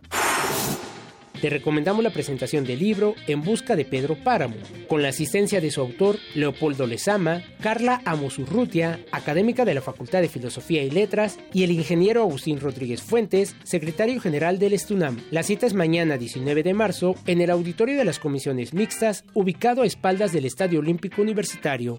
La entrada es libre te invitamos a participar en el tercer Congreso Internacional de Archivos Digitales, bajo la coordinación de la doctora Perla Olivia Rodríguez, que se llevará a cabo del 4 al 8 de noviembre en el Auditorio Alfonso Caso de la Torre 2 de Humanidades. La fecha límite de recepción de resúmenes e inscripciones es el 31 de mayo.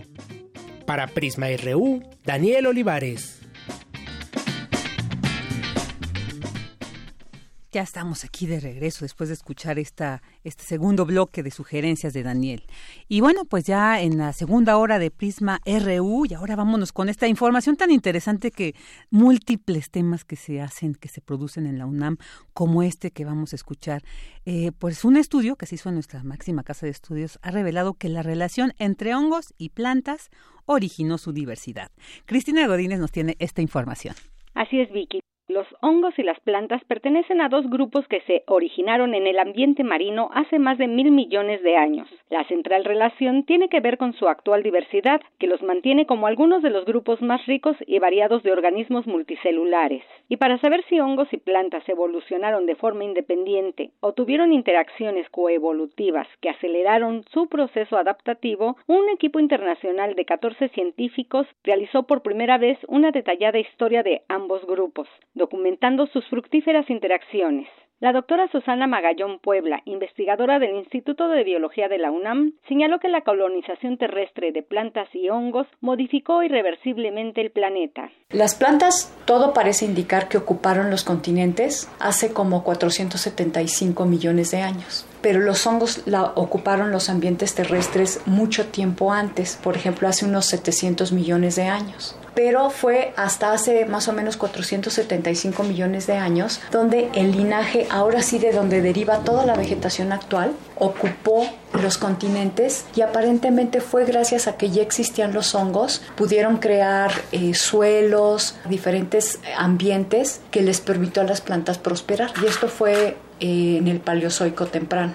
Susana Magallón dirigió el estudio relativo a plantas, mientras que François Luzzoni, del Departamento de Biología de la Universidad de Duke, Estados Unidos, encabezó el de hongos. Valiéndose de modernas técnicas, los expertos en botánica, micología, paleontología, biología molecular y bioinformática estudiaron simultáneamente ambos grupos y luego los cotejaron para encontrar interacciones nunca antes demostradas. Los resultados de su estudio fueron publicados en diciembre pasado en la revista Nature Communication. El estudio publicado abarca más de mil millones de años de la historia de plantas y hongos, desde antes de que ocuparan el medio ambiente terrestre. La doctora Magallón explicó que la investigación documenta cuatro eventos evolutivos principales, en los que innovaciones en uno de los grupos fomentaron la radiación evolutiva del otro. El primero advierte que la colonización por los hongos de los ambientes terrestres durante el durante el Proterozoico estuvo asociada con el origen de cuando menos dos linajes de algas verdes que ocuparon los continentes hace unos 720 millones de años. El segundo evento indica que muchos millones de años después, durante la era paleozoica, la presencia de hongos facilitó la colonización de la Tierra por el linaje vegetal, que dio origen a todas las plantas que existen en la actualidad. El tercer evento ocurrió en el periodo silúrico, del linaje de plantas en el que evolucionaron la madera y las semillas. Y por último, el cuarto evento se refiere a las plantas con semilla que son en la actualidad predominantes en los sistemas terrestres. Vicky, el estudio documenta que las historias evolutivas de los hongos y las plantas están profusamente ligadas y que su desarrollo solo puede ser entendido al estudiarlos simultáneamente. Este es mi reporte. Muy buenas tardes. Muy buenas tardes, Cris. Muchas gracias.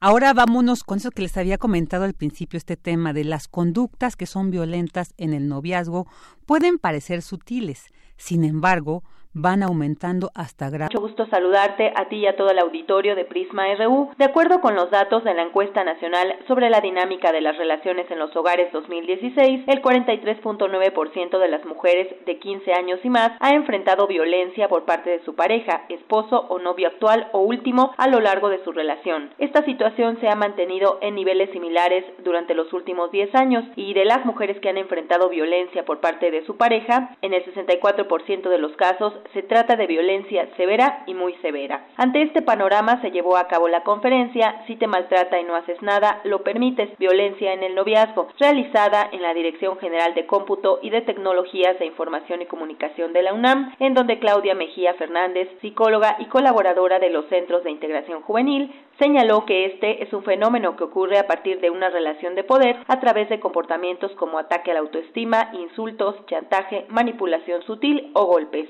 La violencia física. Y es la más evidente, es como la de, bueno, si no te pega, pues no te violenta tanto, ¿no?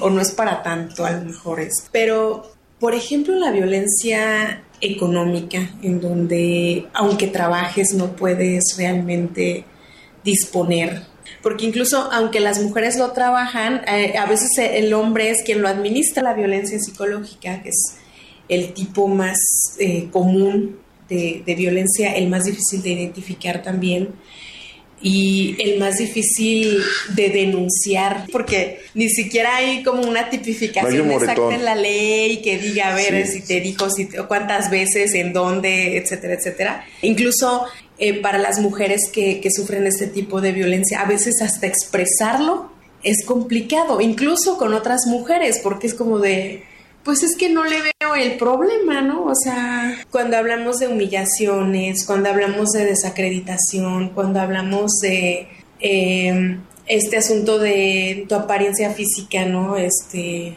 no, no me gusta o o no eres como lo suficientemente guapa, ¿no? Una pareja violenta es muy probable que tenga antecedentes de violencia en su familia y su conducta no cambiará espontáneamente. Para saber si tu relación es violenta, simplemente debes analizar cómo te sientes cuando estás a su lado, es decir, te sientes libre de comentar, hacer cualquier cosa o tienes que cuidarte de tus comentarios y comportamientos porque temes que en cualquier momento se enoje y se ponga agresivo. Escuchemos lo que dijo la doctora Claudia Mejía. Tiene que ver con cuestiones individuales, psicológico como el auto concepto, eh, el autoestima, la manera en la que yo me coincido como ser humano a partir de lo que mi familia deposita en mí. Entonces, también empezar a, cuestionarnos eso, a valorar nuestra propia manera de ser, de actuar, de sentir, de pensar, ¿no?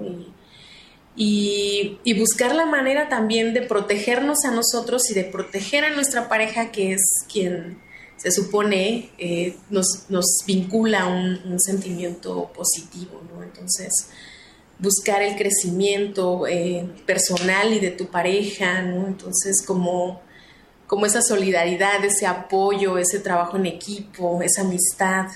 Esa vinculación, ese afecto, el apego, y no estar solamente pensando en, controlar, en manipular, en repetir lo que siempre hemos estado haciendo. Creo que estoy en esa situación, ya sea como blanco o como perpetuador de violencia, pues busquen ayuda, ¿no? No se queden... Eh, así como dejando que pase y porque no va a mejorar solo, ¿no? Entonces, sí es importante eh, acercarse a instancias especializadas en, en la atención a la violencia, sí es importante también buscar ayuda profesional. Vicky, hasta aquí el reporte. Muy buenas tardes. Muy buenas tardes, Cindy. Muchas gracias. Pues un tema muy interesante y que, bueno, ahora hay muchas campañas respecto para que podamos identificar estas actitudes, estas conductas que no son normales. Prisma RU. Relatamos al mundo.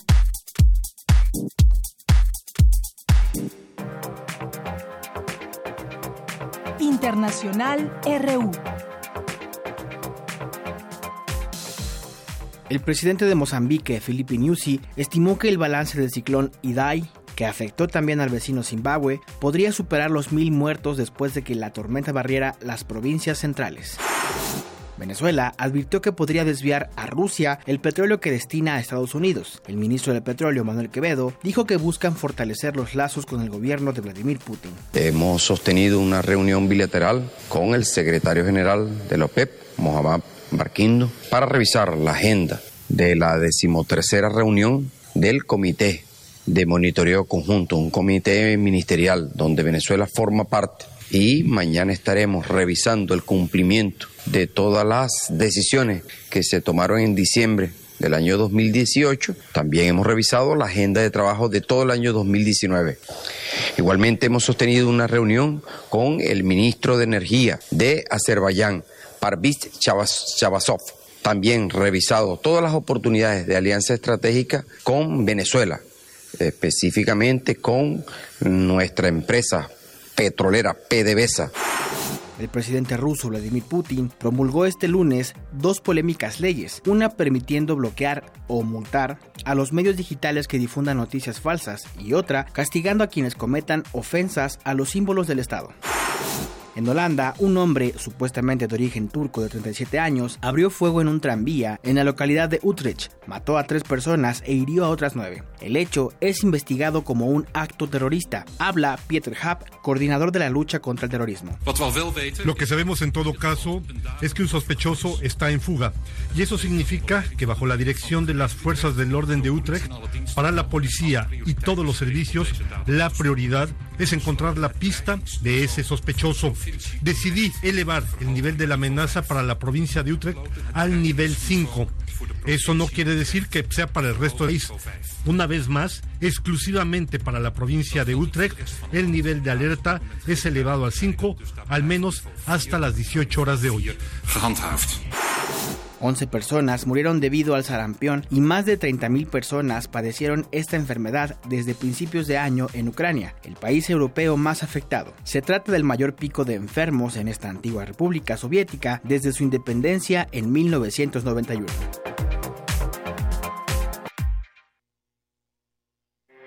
Porque tu opinión es importante, síguenos en nuestras redes sociales, en Facebook como Prisma RU y en Twitter como arroba PrismaRU. Queremos escuchar tu voz. Nuestro teléfono en cabina es 55 36 43 39. Dos de la tarde con 17 minutos, ya estamos de regreso aquí en Prisma RU. Muchas gracias por mantenerse en sintonía con nosotros. Y bueno, ahora vamos a tener una entrevista muy interesante sobre una exposición muy, muy linda. Ya ahorita ustedes escucharán al respecto, porque además el 68, el año pasado, el 2018, pues se conmemoraron 50 años de este momento, de este acontecimiento histórico que pues nos marcó. Nos marcó no solamente en el país, en muchos países de, del mundo, ¿no? El 68 es es un paradigma, digamos, histórico y social, político. Pero las manifestaciones en torno al tema, pues siguen dándose, se sigue generando, es como la memoria que hay que mantenerla activa a través de estas expresiones, como la de esta exposición que se denomina Otra voz canta, 50 abordados por los 50 años del 68. Y bueno, pues aquí tenemos el honor de tener en la cabina a Gabriela Arroyo Morales, ella es quien organiza precisamente, quien coordina esta exposición y vamos a platicar al respecto allá. Bienvenida Gaby, buenas ah, tardes. Buenas tardes, muy contenta por estar aquí y poder compartir este trabajo. Cuéntanos por qué, para empezar, ¿Por qué conmemorar el 68 a través del bordado? ¿Qué relación simbólica tan representativa existe? Bueno, eh, esta exposición es una exposición que es parte de un proyecto que se llama Solo Miradas y Bordados de Memoria. Eh, este proyecto tiene 10 años y bueno, eh, la propuesta de hacer algo de manera colectiva fue eh, cómo a partir de la resignificación de los saberes, del bordado, del tejido, eh, de otras técnicas como la aplicación textil, nos convocaba a un grupo de mujeres para poder eh, hacer un homenaje rescatar, por ejemplo, la gráfica de, del movimiento del 68, pero a través de, de, este bordado, a través del tejido, y se hace una convocatoria y fue muy bien aceptada. Eh, compañeras de, de, diferentes espacios. Son 50 bordados por los 50 años. Retomamos la gráfica y empezaron a participar compañeras eh, sindicalistas de la UNAM, compañeras como las mamás de Ayotzinapa, compañeras de Pedregales, de muchos espacios, que justamente es... Eh, retomar y resignificar el bordado como una herramienta de memoria de los pueblos y entonces pues ahí se empezó a, a, planear, fue mucho tiempo de estar coordinando, pero afortunadamente logramos estos 50 bordados y es muy, pues muy padre porque eh, es como vamos eh, apropiándonos de esa historia. Claro. Qué, qué, interesante. Además, digo, eh, cabe mencionar ahorita que, que Gaby hablaba de la UNAM, ella es egresada y trabajadora actualmente de la UNAM, entonces para que vean eh, la riqueza, todo el conocimiento que ella va a desbordar en estos proyectos que ella eh, organice como esto. Y como dices, el bordado, porque además el bordado creo que forma parte de estos elementos identitarios de las culturas de nuestro país, ¿no? O sea, es algo hermoso, precioso, que implica horas de trabajo, que implica dedicación, amor, todo, toda una condición que queda impreso ahí en ese, en este bordado. Entonces, eh, cuéntanos quiénes son estas mujeres, quiénes son estas 50 mujeres que participan con sus bordados para pues seguir tejiendo esta memoria. Bueno, eh, está la mamá Cristina, eh, Cristina Bautista, ella es mamá de uno de nuestros 43 compañeros desaparecidos. Ella cuando le platiqué la propuesta, este, se alegró mucho porque ella decía que eh, del pueblo donde ella viene siempre bordan. Y ella decía, pues yo bordo mis servilletas, pero qué bueno que mi, que mi bordado cuente una historia y que al final, bueno, eh, recordemos que los chicos estaban en, en, vísperas de la organización de la marcha del 2 de octubre, entonces para ella fue muy significativo que pudiera abordar dos, dos este, mantitas en, conmemoración a, estos 50 años de, de la participación de los estudiantes. Está compañeras sindicalistas como Gabriela de Dios. Gaby es una compañera solidaria que siempre, eh, cuando le hemos platicado las propuestas, siempre se, se anota, está ahí muy, muy dispuesta y es justamente cómo nos compartimos cómo eh, sí es, es un saber eh, tradicional, pero cómo lo resignificamos, cómo nos juntamos todas y podemos colaborar y hacer algo eh, como esta exposición que se llevó a la Facultad de Economía, que va a estar en la UACM, que va a estar en varios espacios, y también del movimiento social. Hay eh, uno que a mí me gustaría este decir de doña Fili, una compañera de Santo Domingo que tiene toda una trayectoria de lucha en defensa del agua, Malena, Lilia, este compañeras también de la de la UNAM estudiantes que estuvieron este participando. La convocatoria eh, fue una convocatoria de se va a armar una exposición, quién le quiere entrar y empezaron a decir, pues yo quiero este, yo lo voy bordando. Eh, hay una compañera que se llama Cintia que trabaja el tema de derechos humanos. Entonces, aunque no se conocían, cuando logramos eh, juntar estos 50 bordados, también cabe mencionar que se hizo un video donde se convocó a la compañera Nacha, eh, Nacha del Comité 68, que también participó contando su historia, cómo le toca en el 68 a la Nacha vivir esa experiencia como estudiante y como mujer. No, pues qué interesante, sí, la Nacha ahí un, un, un, personaje emblemático de, de, esta década y de la historia. Gaby, y pues cuéntanos, eh, ya decías, esta exposición eh, ya estuvo en, en, la Facultad de Economía, ha estado en otros espacios, ¿dónde la podremos disfrutar y contemplar, digamos, y aprender a través de los bordados de estas eh, mujeres tan maravillosas y tan guerreras? Bueno, pues va a estar en, en, en casa, va a estar en, en el CCH Azcapotzalco, de donde soy egresada, y que ahí la, la idea es que la llevemos, va a estar un mes, va a estar más o menos en, en mayo y posteriormente se va a ir a la, a la UACM en Centro Histórico. Todavía estamos afinando la fecha porque la idea es que sea una exposición que puedan estar ahí tomando talleres de bordado, es la resignificación del bordado como una herramienta de memoria de los pueblos, algunas charlas y también la proyección del video que las invito, los invito a que lo vean. Se llama 3 de octubre, está en la red y ahí lo pueden lo pueden también este bajar, lo pueden ver. ¿Algún link, alguna dirección electrónica donde podamos seguir ya con más eh, certeza, digamos, las fechas de exposición y los lugares? Pues eh, está la página, se llama Solo Miradas es la página del proyecto de bordados de memoria. Ahí vamos a estar subiendo los carteles, las fechas más exactas. Y bueno, eh, sí, una participación y un agradecimiento a cada una de las compañeras que bordaron. Ahorita a lo mejor se me va algún nombre, pero muy contenta de que hagamos historia de otra manera, de manera creativa, donde resignifiquemos esos saberes y bueno Perfecto, Gaby. Pues muchas gracias a ti por coordinar una exposición con este alcance, con esta temática que rescata muchas cosas y se sigue tejiendo esa memoria tan importante para mantener la visión clara de hacia dónde, de dónde venimos y hacia dónde tenemos que ir. Ah. Muchas gracias, Gabriela Arroyo Morales, estuvo aquí. Tu opinión es muy importante. Escríbenos al correo electrónico prisma.radiounam@gmail.com.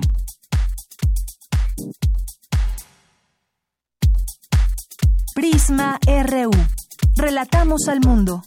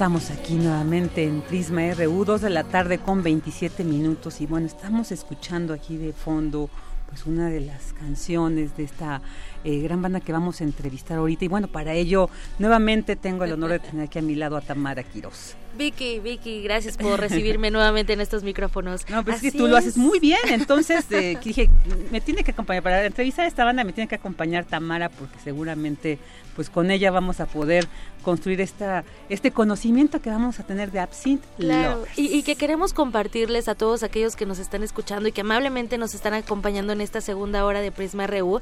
Bueno, esta propuesta musical, Vicky, en la cabina nos acompaña Elena Zabaleta, ella es voz, y también nos acompaña Oscar Armenta, él es bajo. Ellos son parte de este grupo. Sí, muy bien. Y, bueno, hay otros eh, integrantes más, ¿verdad? Que no pudieron venir. Pero bueno, Elena, bienvenida. Muchísimas gracias, Vicky Tamara. Mil, mil gracias por el espacio y por la invitación. Igualmente a ti, Oscar, bienvenido. Gracias por la invitación. Cuéntenos también de los otros integrantes que no pudieron eh, estar aquí eh, físicamente, pero para que también se sientan. Pero en Vibra, en Corazón, están. Pues está este Edgar Hernández, que es el baterista, y Oscar, este Roberto Calero, que es el guitarrista, pues no pudieron acompañarnos, pero sí están. Están aquí, ya, ya Excelente, muy, bien. Pues nos gustaría iniciar, Vicky, que nos platicaran cómo es que surge este proyecto musical, ¿no? Porque eh, de fondo estamos escuchando Corazón Tatuado, que, bueno, da, da nombre a, a, un, a su trabajo más reciente. Pero platíquenos, para la gente que nos escucha, cómo surge este proyecto musical. Oscar. de inicio. De inicio, pues fue un proyecto eh, verdaderamente de amigos, ¿no? Nunca fue así como la idea de hacer el grupo al principio, sino éramos tres amigos que todos tocábamos, teníamos proyectos separados, llegamos a tocar algunas veces todos juntos, pero en realidad eh, no teníamos esa finalidad, pero nos veíamos todos los fines de semana, teníamos los instrumentos en mi casa, regularmente siempre tengo los instrumentos ahí para tocar, y en una de, esas reuniones que tuvimos, pues surgió la idea de por qué no nos juntamos y tocamos algo sin ningún compromiso, ¿no? Nada más por, por el hecho de, de seguirnos viendo y hacer algo más. Y en realidad yo creo que es como la filosofía del grupo, por eso también el nombre. El, el absinthe pues es el ajenjo, es una bebida que pues siempre ha acompañado eh, de una u otra forma a muchos artistas. En realidad no es como una bebida que nosotros consumamos regularmente, pero sí es la mística de la misma la que nos hizo acercarla al nombre del grupo. ¿no? Y la verdad pues nosotros somos amigos de, de fiesta, ¿no? Oye, la música rompe fronteras y la música une a la gente y bueno, este es un claro ejemplo de que la música puede crear a mentes creativas, puede juntar a mentes creativas. Eh, platícanos un poco, eh, eh, Elena, eh, tú eres voz, voz de, le das voz a, a, todo este conjunto. El viaje sote, sí. Cuéntanos un poco acerca de, bueno, los ritmos que, que ustedes abordan, también las temáticas que a mí se me hace bastante interesante, los temas que abordan en cada una de sus canciones. Sí, pues, efectivamente, y es lo que lo que buscamos, no no no etiquetar, no encasillar, porque como como bien dijiste, la música rompe fronteras, une corazones y esto es precisamente lo que se busca, ¿no? Eh, pues agarrar este este sentimiento y la intención de los ritmos que más nos, nos llegan y que a la vez lo podemos transmitir, ¿no? Y efectivamente se escucha en cada nota de cada instrumento y de, de la voz. Aparte de los ritmos, sí la temática es un poco o un mucho de lo que pensamos, de lo que sentimos, de lo que vivimos, de lo que imaginamos, filosofamos y, que te digo que hasta nos viajamos, ¿no? Eh, porque pues la, el, ser humano tiene tantas, tantas dimensiones en donde se mueve, en donde piensa, en lo que siente, que eso es lo que queremos eh, expresar, ¿no? Cada, cada uno de nosotros, eh, pues no latimos con el mismo corazón, pero compartimos latidos entonces ahí es el punto donde se convergen todos estos pensamientos, estas ideas y explorar, ¿no? Explorar estos sentimientos súper profundos o tan cotidianos como ir caminando y todo lo que vas viendo, todo lo que los, los sentidos te van eh, disparando y lo traduces a una a una canción, un ritmo y ahí yo eh, con Epstein Lovers eh, siento mucho que las partes donde no hay voz, de todos modos es como si te estuvieran diciendo algo, ¿no? Y, y, ya cuando hay voz, bueno, pues entonces ya te crean todo ese paisaje visual, ¿no? Ya con la voz y ya, ya te ayudan como, como a crearlo, a visualizarlo.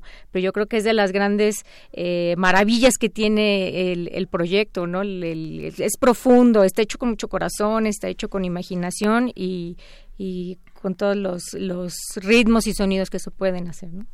Oye, Elena, ¿y qué tan difícil es precisamente como aterrizar todos estos viajes que tú dices, no sé, de varias personas que conforman este grupo y de repente hacerlo, concretarlo en, en, algo, en una canción?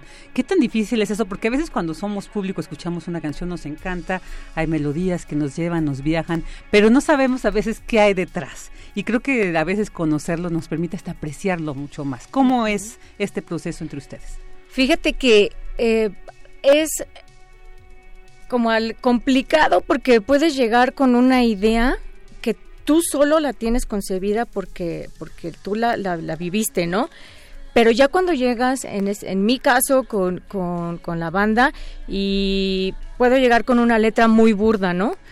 Pero la verdad es que cuando se los les llegué a platicar alguna alguna letra me dijeron, ah, sí, eso es. Entonces es mágico, ¿sabes? Es como una sincronía súper, súper padre porque pareciera como que me entiende, ¿no? En ese momento, o que alguien más llega con una letra, con una idea.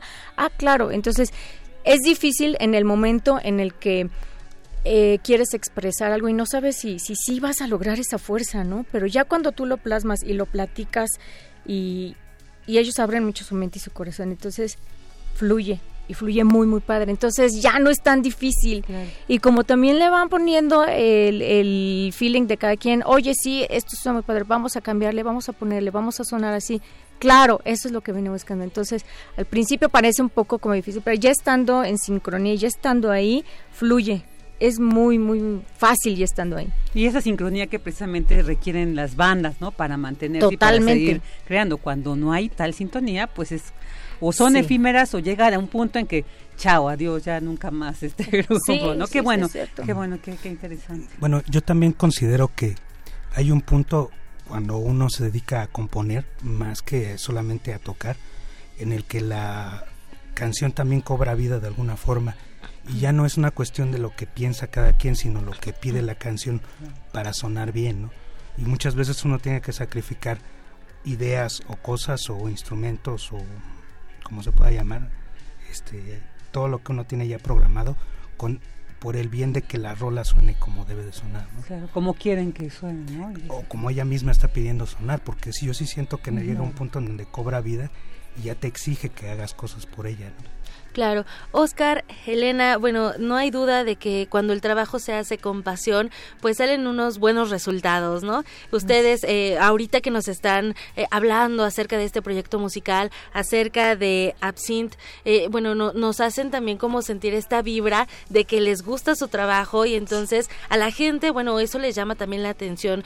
como decía Virginia, las historias detrás de la historia es bastante interesante y me gustaría compartirles al auditorio un poco de su biografía, que dice así, necios, perdedores, románticos, huérfanos de proyectos que viven en la oscuridad, mas no en el anonimato.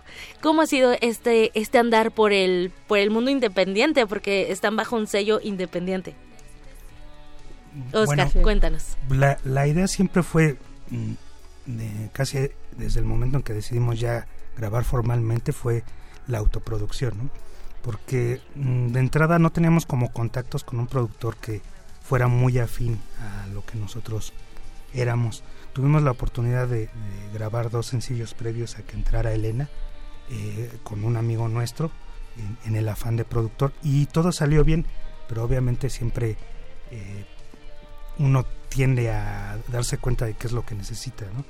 Este, cuando tuvimos la suerte de que Elena entrara al grupo, todo, todo fue diferente.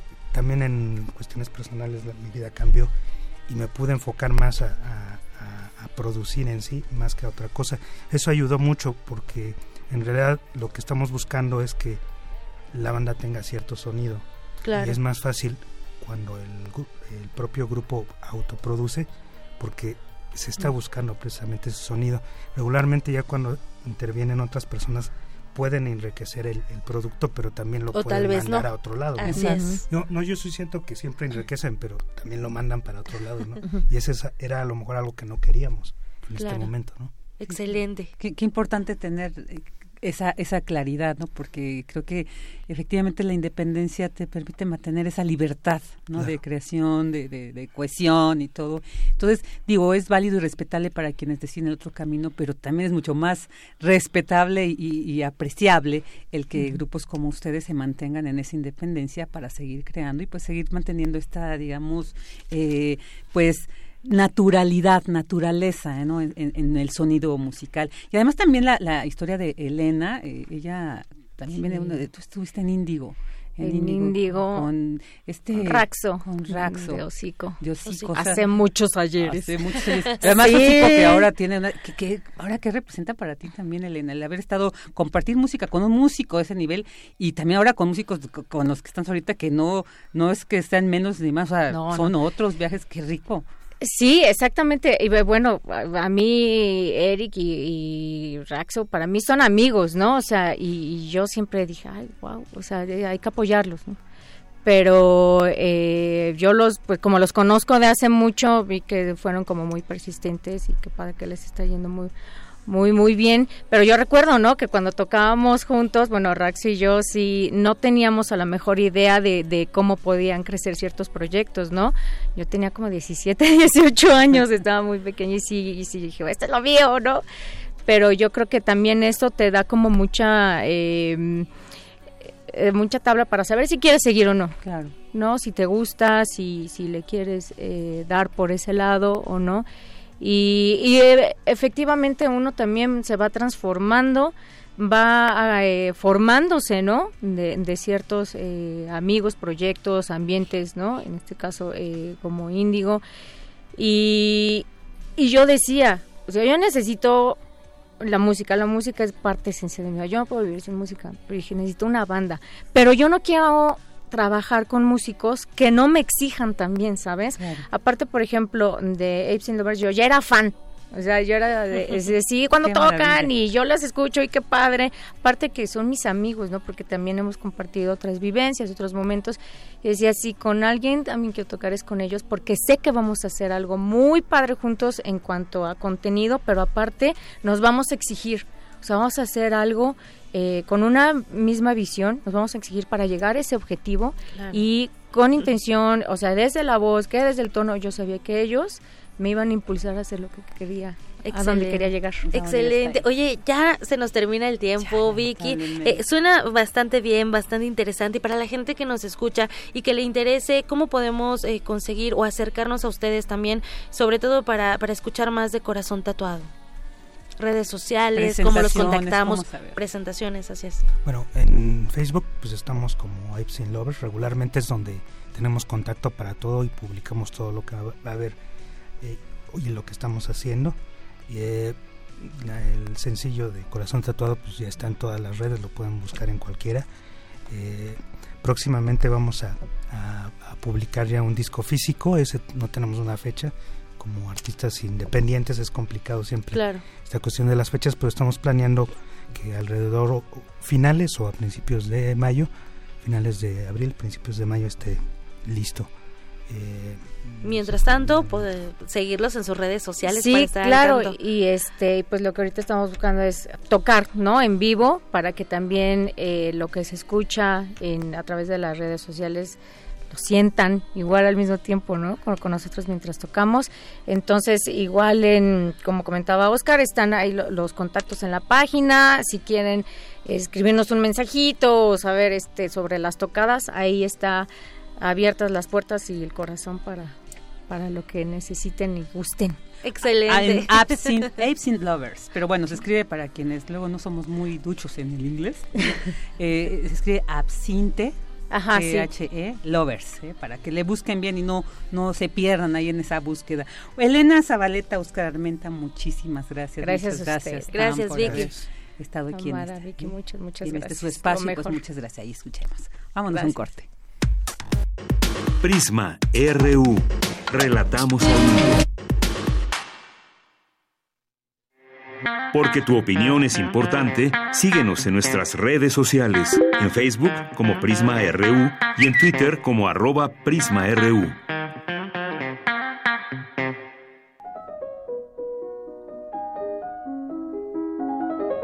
Cartografía RU con Otto Cázares.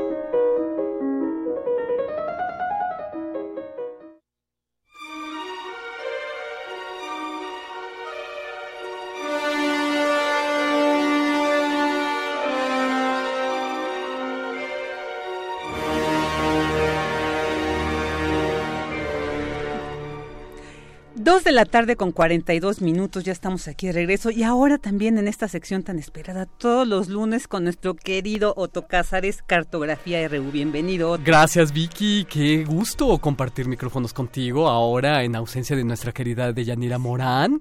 Qué gusto saludarte. Igualmente. Y me eh, eh, mando un saludo muy grande a los que nos hacen el favor de escucharnos. Y en esta ocasión voy a reflexionar acerca de Hitchcock, porque terminó el ciclo Hitchcock más allá del suspenso en la Cineteca Nacional. Una muestra que se acompañó por una espléndida exposición, ojalá la hayan visitado. Y en verdad, Vicky, yo agradezco que el ciclo haya terminado ya, porque toda mi vida cotidiana estaba orbitando alrededor de los horarios de la Cineteca Nacional. Entonces, bueno, terminando el ciclo, pues ya me liberé un poco.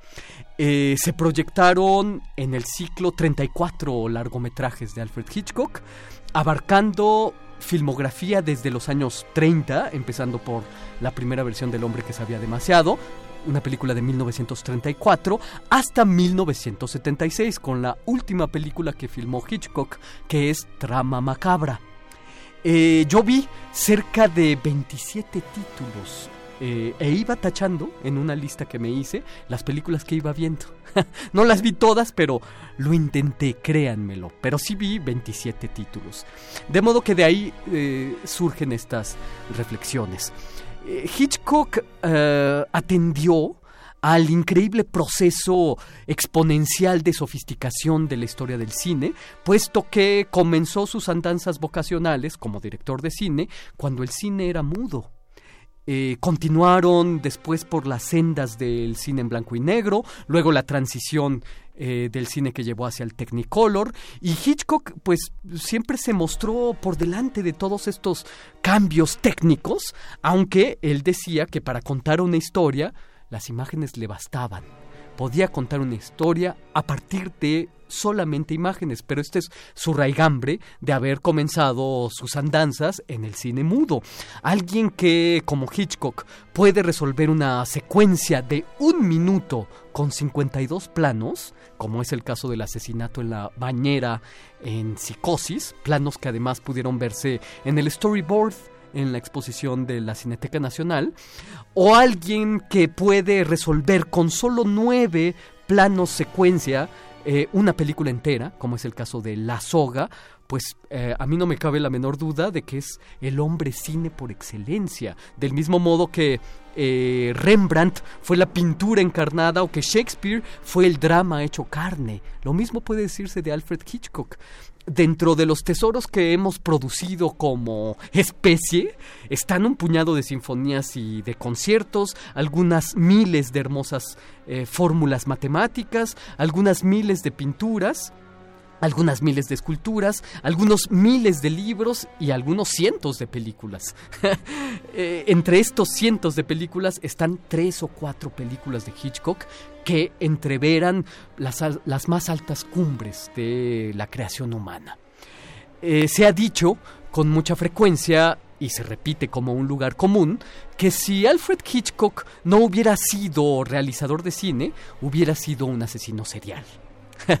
Yo difiero radicalmente de ese lugar común. Eh, según mi percepción, hubiera sido a la manera de eh, Fromm, de Jung, de Frankl, de Lacan, un seguidor eh, en un primer momento de las enseñanzas freudianas, para después, a través de sus propios presupuestos, fundar la ramificación de su propia escuela psicoanalítica. Eh, la esfera del deseo, las múltiples formas en las que el deseo aparece o las formas en que el deseo se eclipsa, es el tema fundamental de Hitchcock. Hitchcock sabe que el deseo, eh, si se obstaculiza, se potencia eh, sabe que el deseo es como el sol del ocaso, más rojo e intenso cuanto más fugaz y perecedero. Sabe que el deseo es un fluido que puede desbordarse y Hitchcock conoce perfectamente bien las pulsiones, la psicopatología de la vida cotidiana. Sus películas son la magnificación de la psicopatología en la vida cotidiana. Es más, yo me atrevería a afirmar y esta es una apreciación personal, que el cine de Hitchcock es una puesta en acto distinta a la puesta en acto de la clínica de las investigaciones del psicoanálisis de Sigmund Freud. Eh, estados de tan angustioso malestar en la cultura que de esta, de esta angustia emergen episodios psicóticos que terminan muchas veces en asesinatos. Hay una tradición muy anglosajona de vincular el asesinato con la estética. Esta tradición literaria ah, autoriza asesinar siempre y cuando el crimen eh, tenga arte y tenga sentido del gusto. Ahí está el libro célebre del asesinato considerado como una de las bellas artes del inglés Thomas de Quincy y que continúa con la tradición de las novelas policíacas de Edgar Allan Poe, de Wilkie Collins, de Chesterton y desde luego las novelas policíacas de Agatha Christie. En estas novelas casi siempre hay una búsqueda de la resolución de un crimen, descubrir y develar la identidad de un criminal a través de una gran historia.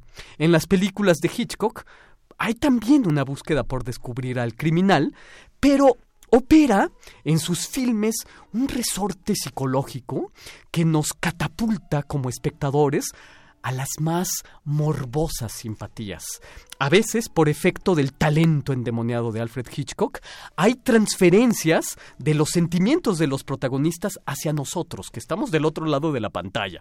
Pongo, por ejemplo, El hombre equivocado, una película de 1956 protagonizada por Henry Fonda.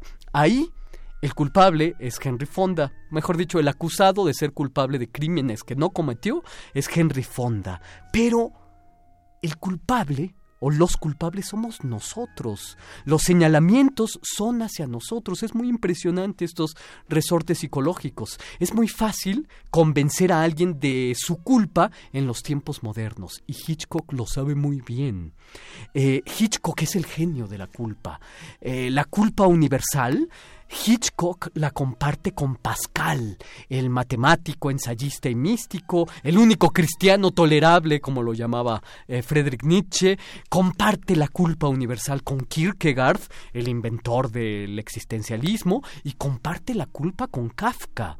En, en casi todas sus películas, Hitchcock aparece en algún punto de la ciudad. Son esos célebres cameos Hitchcock, donde el cineasta sale de un elevador o trata de alcanzar a un camión de pasajeros y se le cierra la puerta en las narices, eh, o simplemente pasa Hitchcock caminando con su redonda forma y sus labios saltones como de pájaro. Él, un señor gordo, eh, partícipe de la gordura genial, gordo genial junto con Chesterton y San Agustín.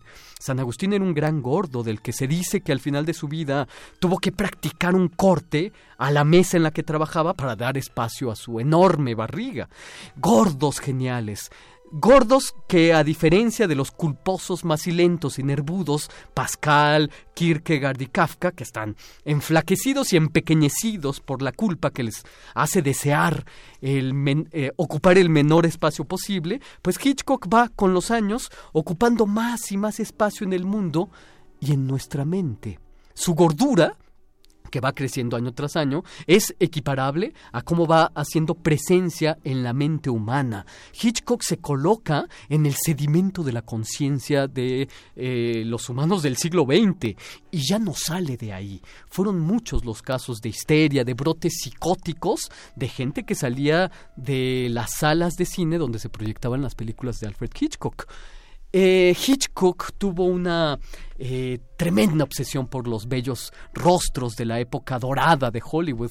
Ingrid Bergman, Alida Valli, Grace Kelly, Kim Novak, Janet Leigh, eh, Tippi Hedren, pero también en el lado masculino tuvo una obsesión también por los rostros hermosos. Gregory Peck, Montgomery Clift, Cary Grant, James Stewart, Paul Newman y Sean Connery.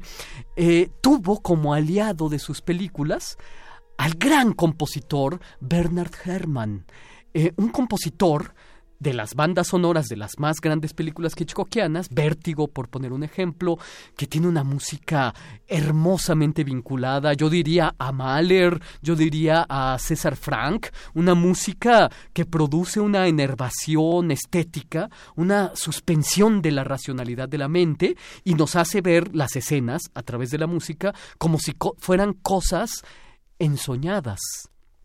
Eh, pienso en la banda sonora de El hombre que sabía demasiado, en su segunda versión, que hay una sinfonía de Bernard Herrmann en la que un tutti orquestal oculta el disparo para asesinar al premier británico.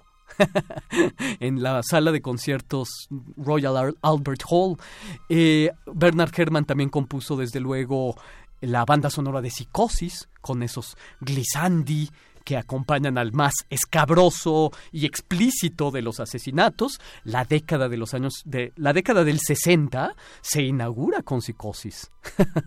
la segunda mitad del siglo XX, la sensibilidad del siglo de la segunda mitad del siglo XX se inaugura con Hitchcock. Em, y los pájaros también, que aunque no tiene una banda sonora, tiene todo un complejo diseño sonoro eh, en las aves, cuya concepción es de Bernard Herrmann. Em, Yo creo que no hay gran cineasta que no haya estudiado el cine de Hitchcock con la devoción con que, por ejemplo, un aprendiz de pintor se acerca a las pinturas de Tiziano, de Rothko o de Paul Klee. Eh, ver una película de Hitchcock tiene la misma importancia que leer una página de Heidegger o que escuchar una ópera de Mozart. La maravilla del arte de Hitchcock es que no se enseñorea como el gran arte de, Ingmar Bergman o de Kurosawa, sino que vemos un gran cine y un gran entretenimiento. Fue una labor de los cineastas franceses de la Nouvelle Vague, de la nueva oleada, Truffaut y Godard, los que rescataron a Hitchcock del simple y llano entretenimiento y lo entregaron a la eternidad del arte.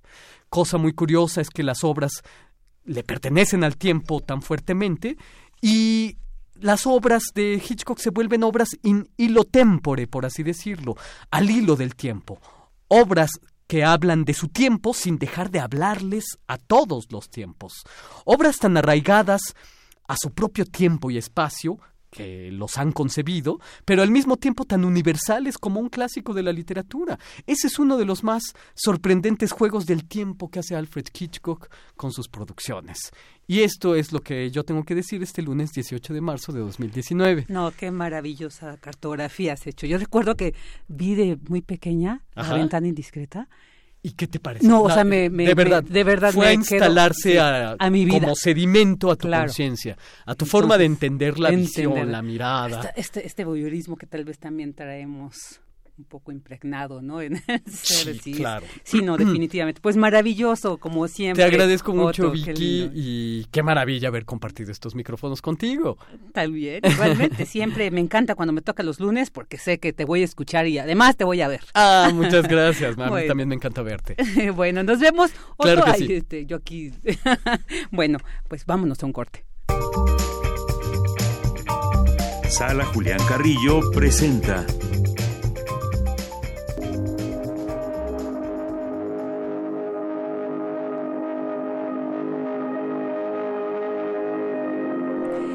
Dos de la tarde con 55 minutos y no nos podemos ir este lunes sin saber qué nos ofrece en esta semana la sala Julián Carrillo. Y para ello pues ya tenemos en la línea a nuestra queridísima Montserrat Muñoz. Monse, ¿qué tal? ¿Cómo estás? Hola, ¿qué tal? Virginia, Otto Cázares, el equipo de Prisma RU, nuestros radioescuchas. Estamos algunos de puente, pero tenemos teatro. Hoy tenemos teatro y pues nos vemos o nos escuchamos siempre pues con el favor de, su escucha y también de su asistencia a la sala Julián Carrillo. Es para nosotros un gusto darles la cartelera y pues imaginarlos también ahí en cabina cómo también este, pueden hacer su agenda porque están todos invitados. Hoy tenemos función a las 8 de la noche con La Abadesa, una obra que bien apuntaba Otto Cáceres, es de Jorge Giri y bueno, pues son las crónicas de una monja de Belén, pero también la peculiaridad es que tiene musicalización en vivo, así que no se pueden perder cómo es que se toca el laúd, por ejemplo, en medio de una historia muy original. Y pues bueno, para aclararles, hoy sí hay función a las 8 de la noche y le queda todavía un lunes más, así que pues apúntense por favor para ver esta obra de teatro o también en su preferencia cultural tenemos los martes de danza con cartas de altamar. Esto es un espectáculo escénico que fusiona la danza árabe con danza contemporánea y el video. Esto es también una coreografía de José Ángel Martínez Castro. Es una compañía muy juvenil. La verdad, si a ustedes les interesa el tema, por favor vengan. En este mes tenemos dos puestas de escena de, de danza, así que pueden venir los martes o los jueves. Ya les contaré más adelante.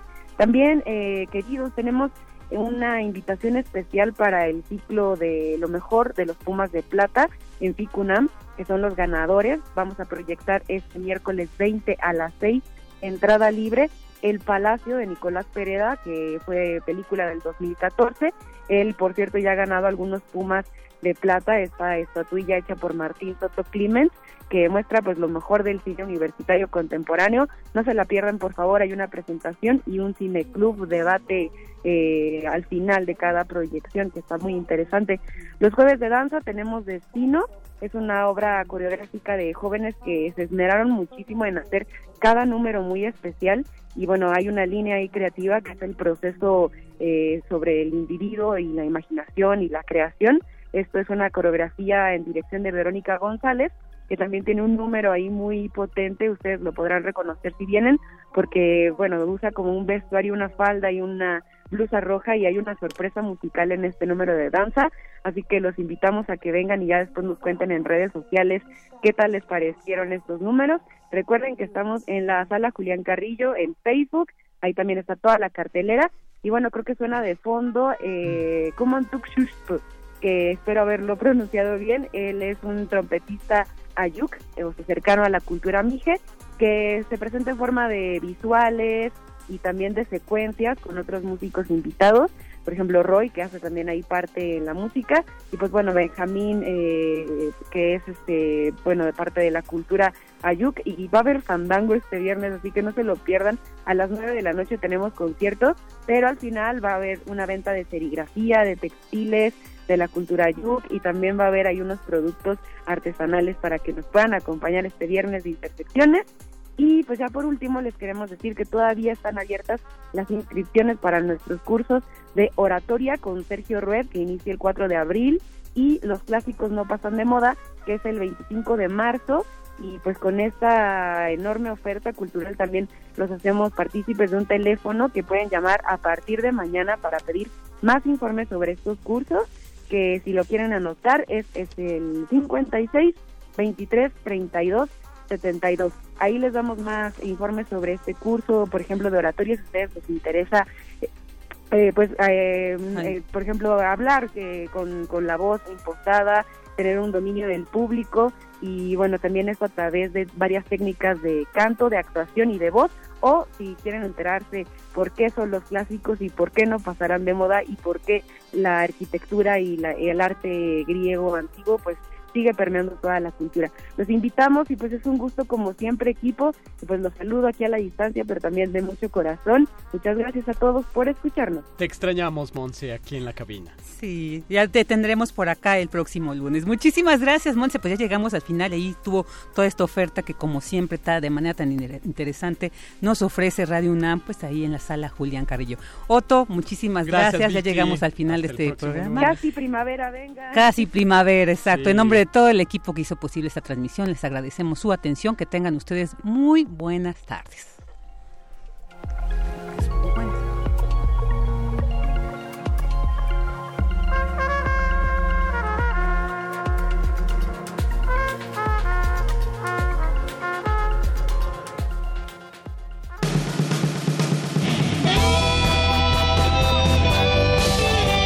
Prisma RU. Relatamos al mundo.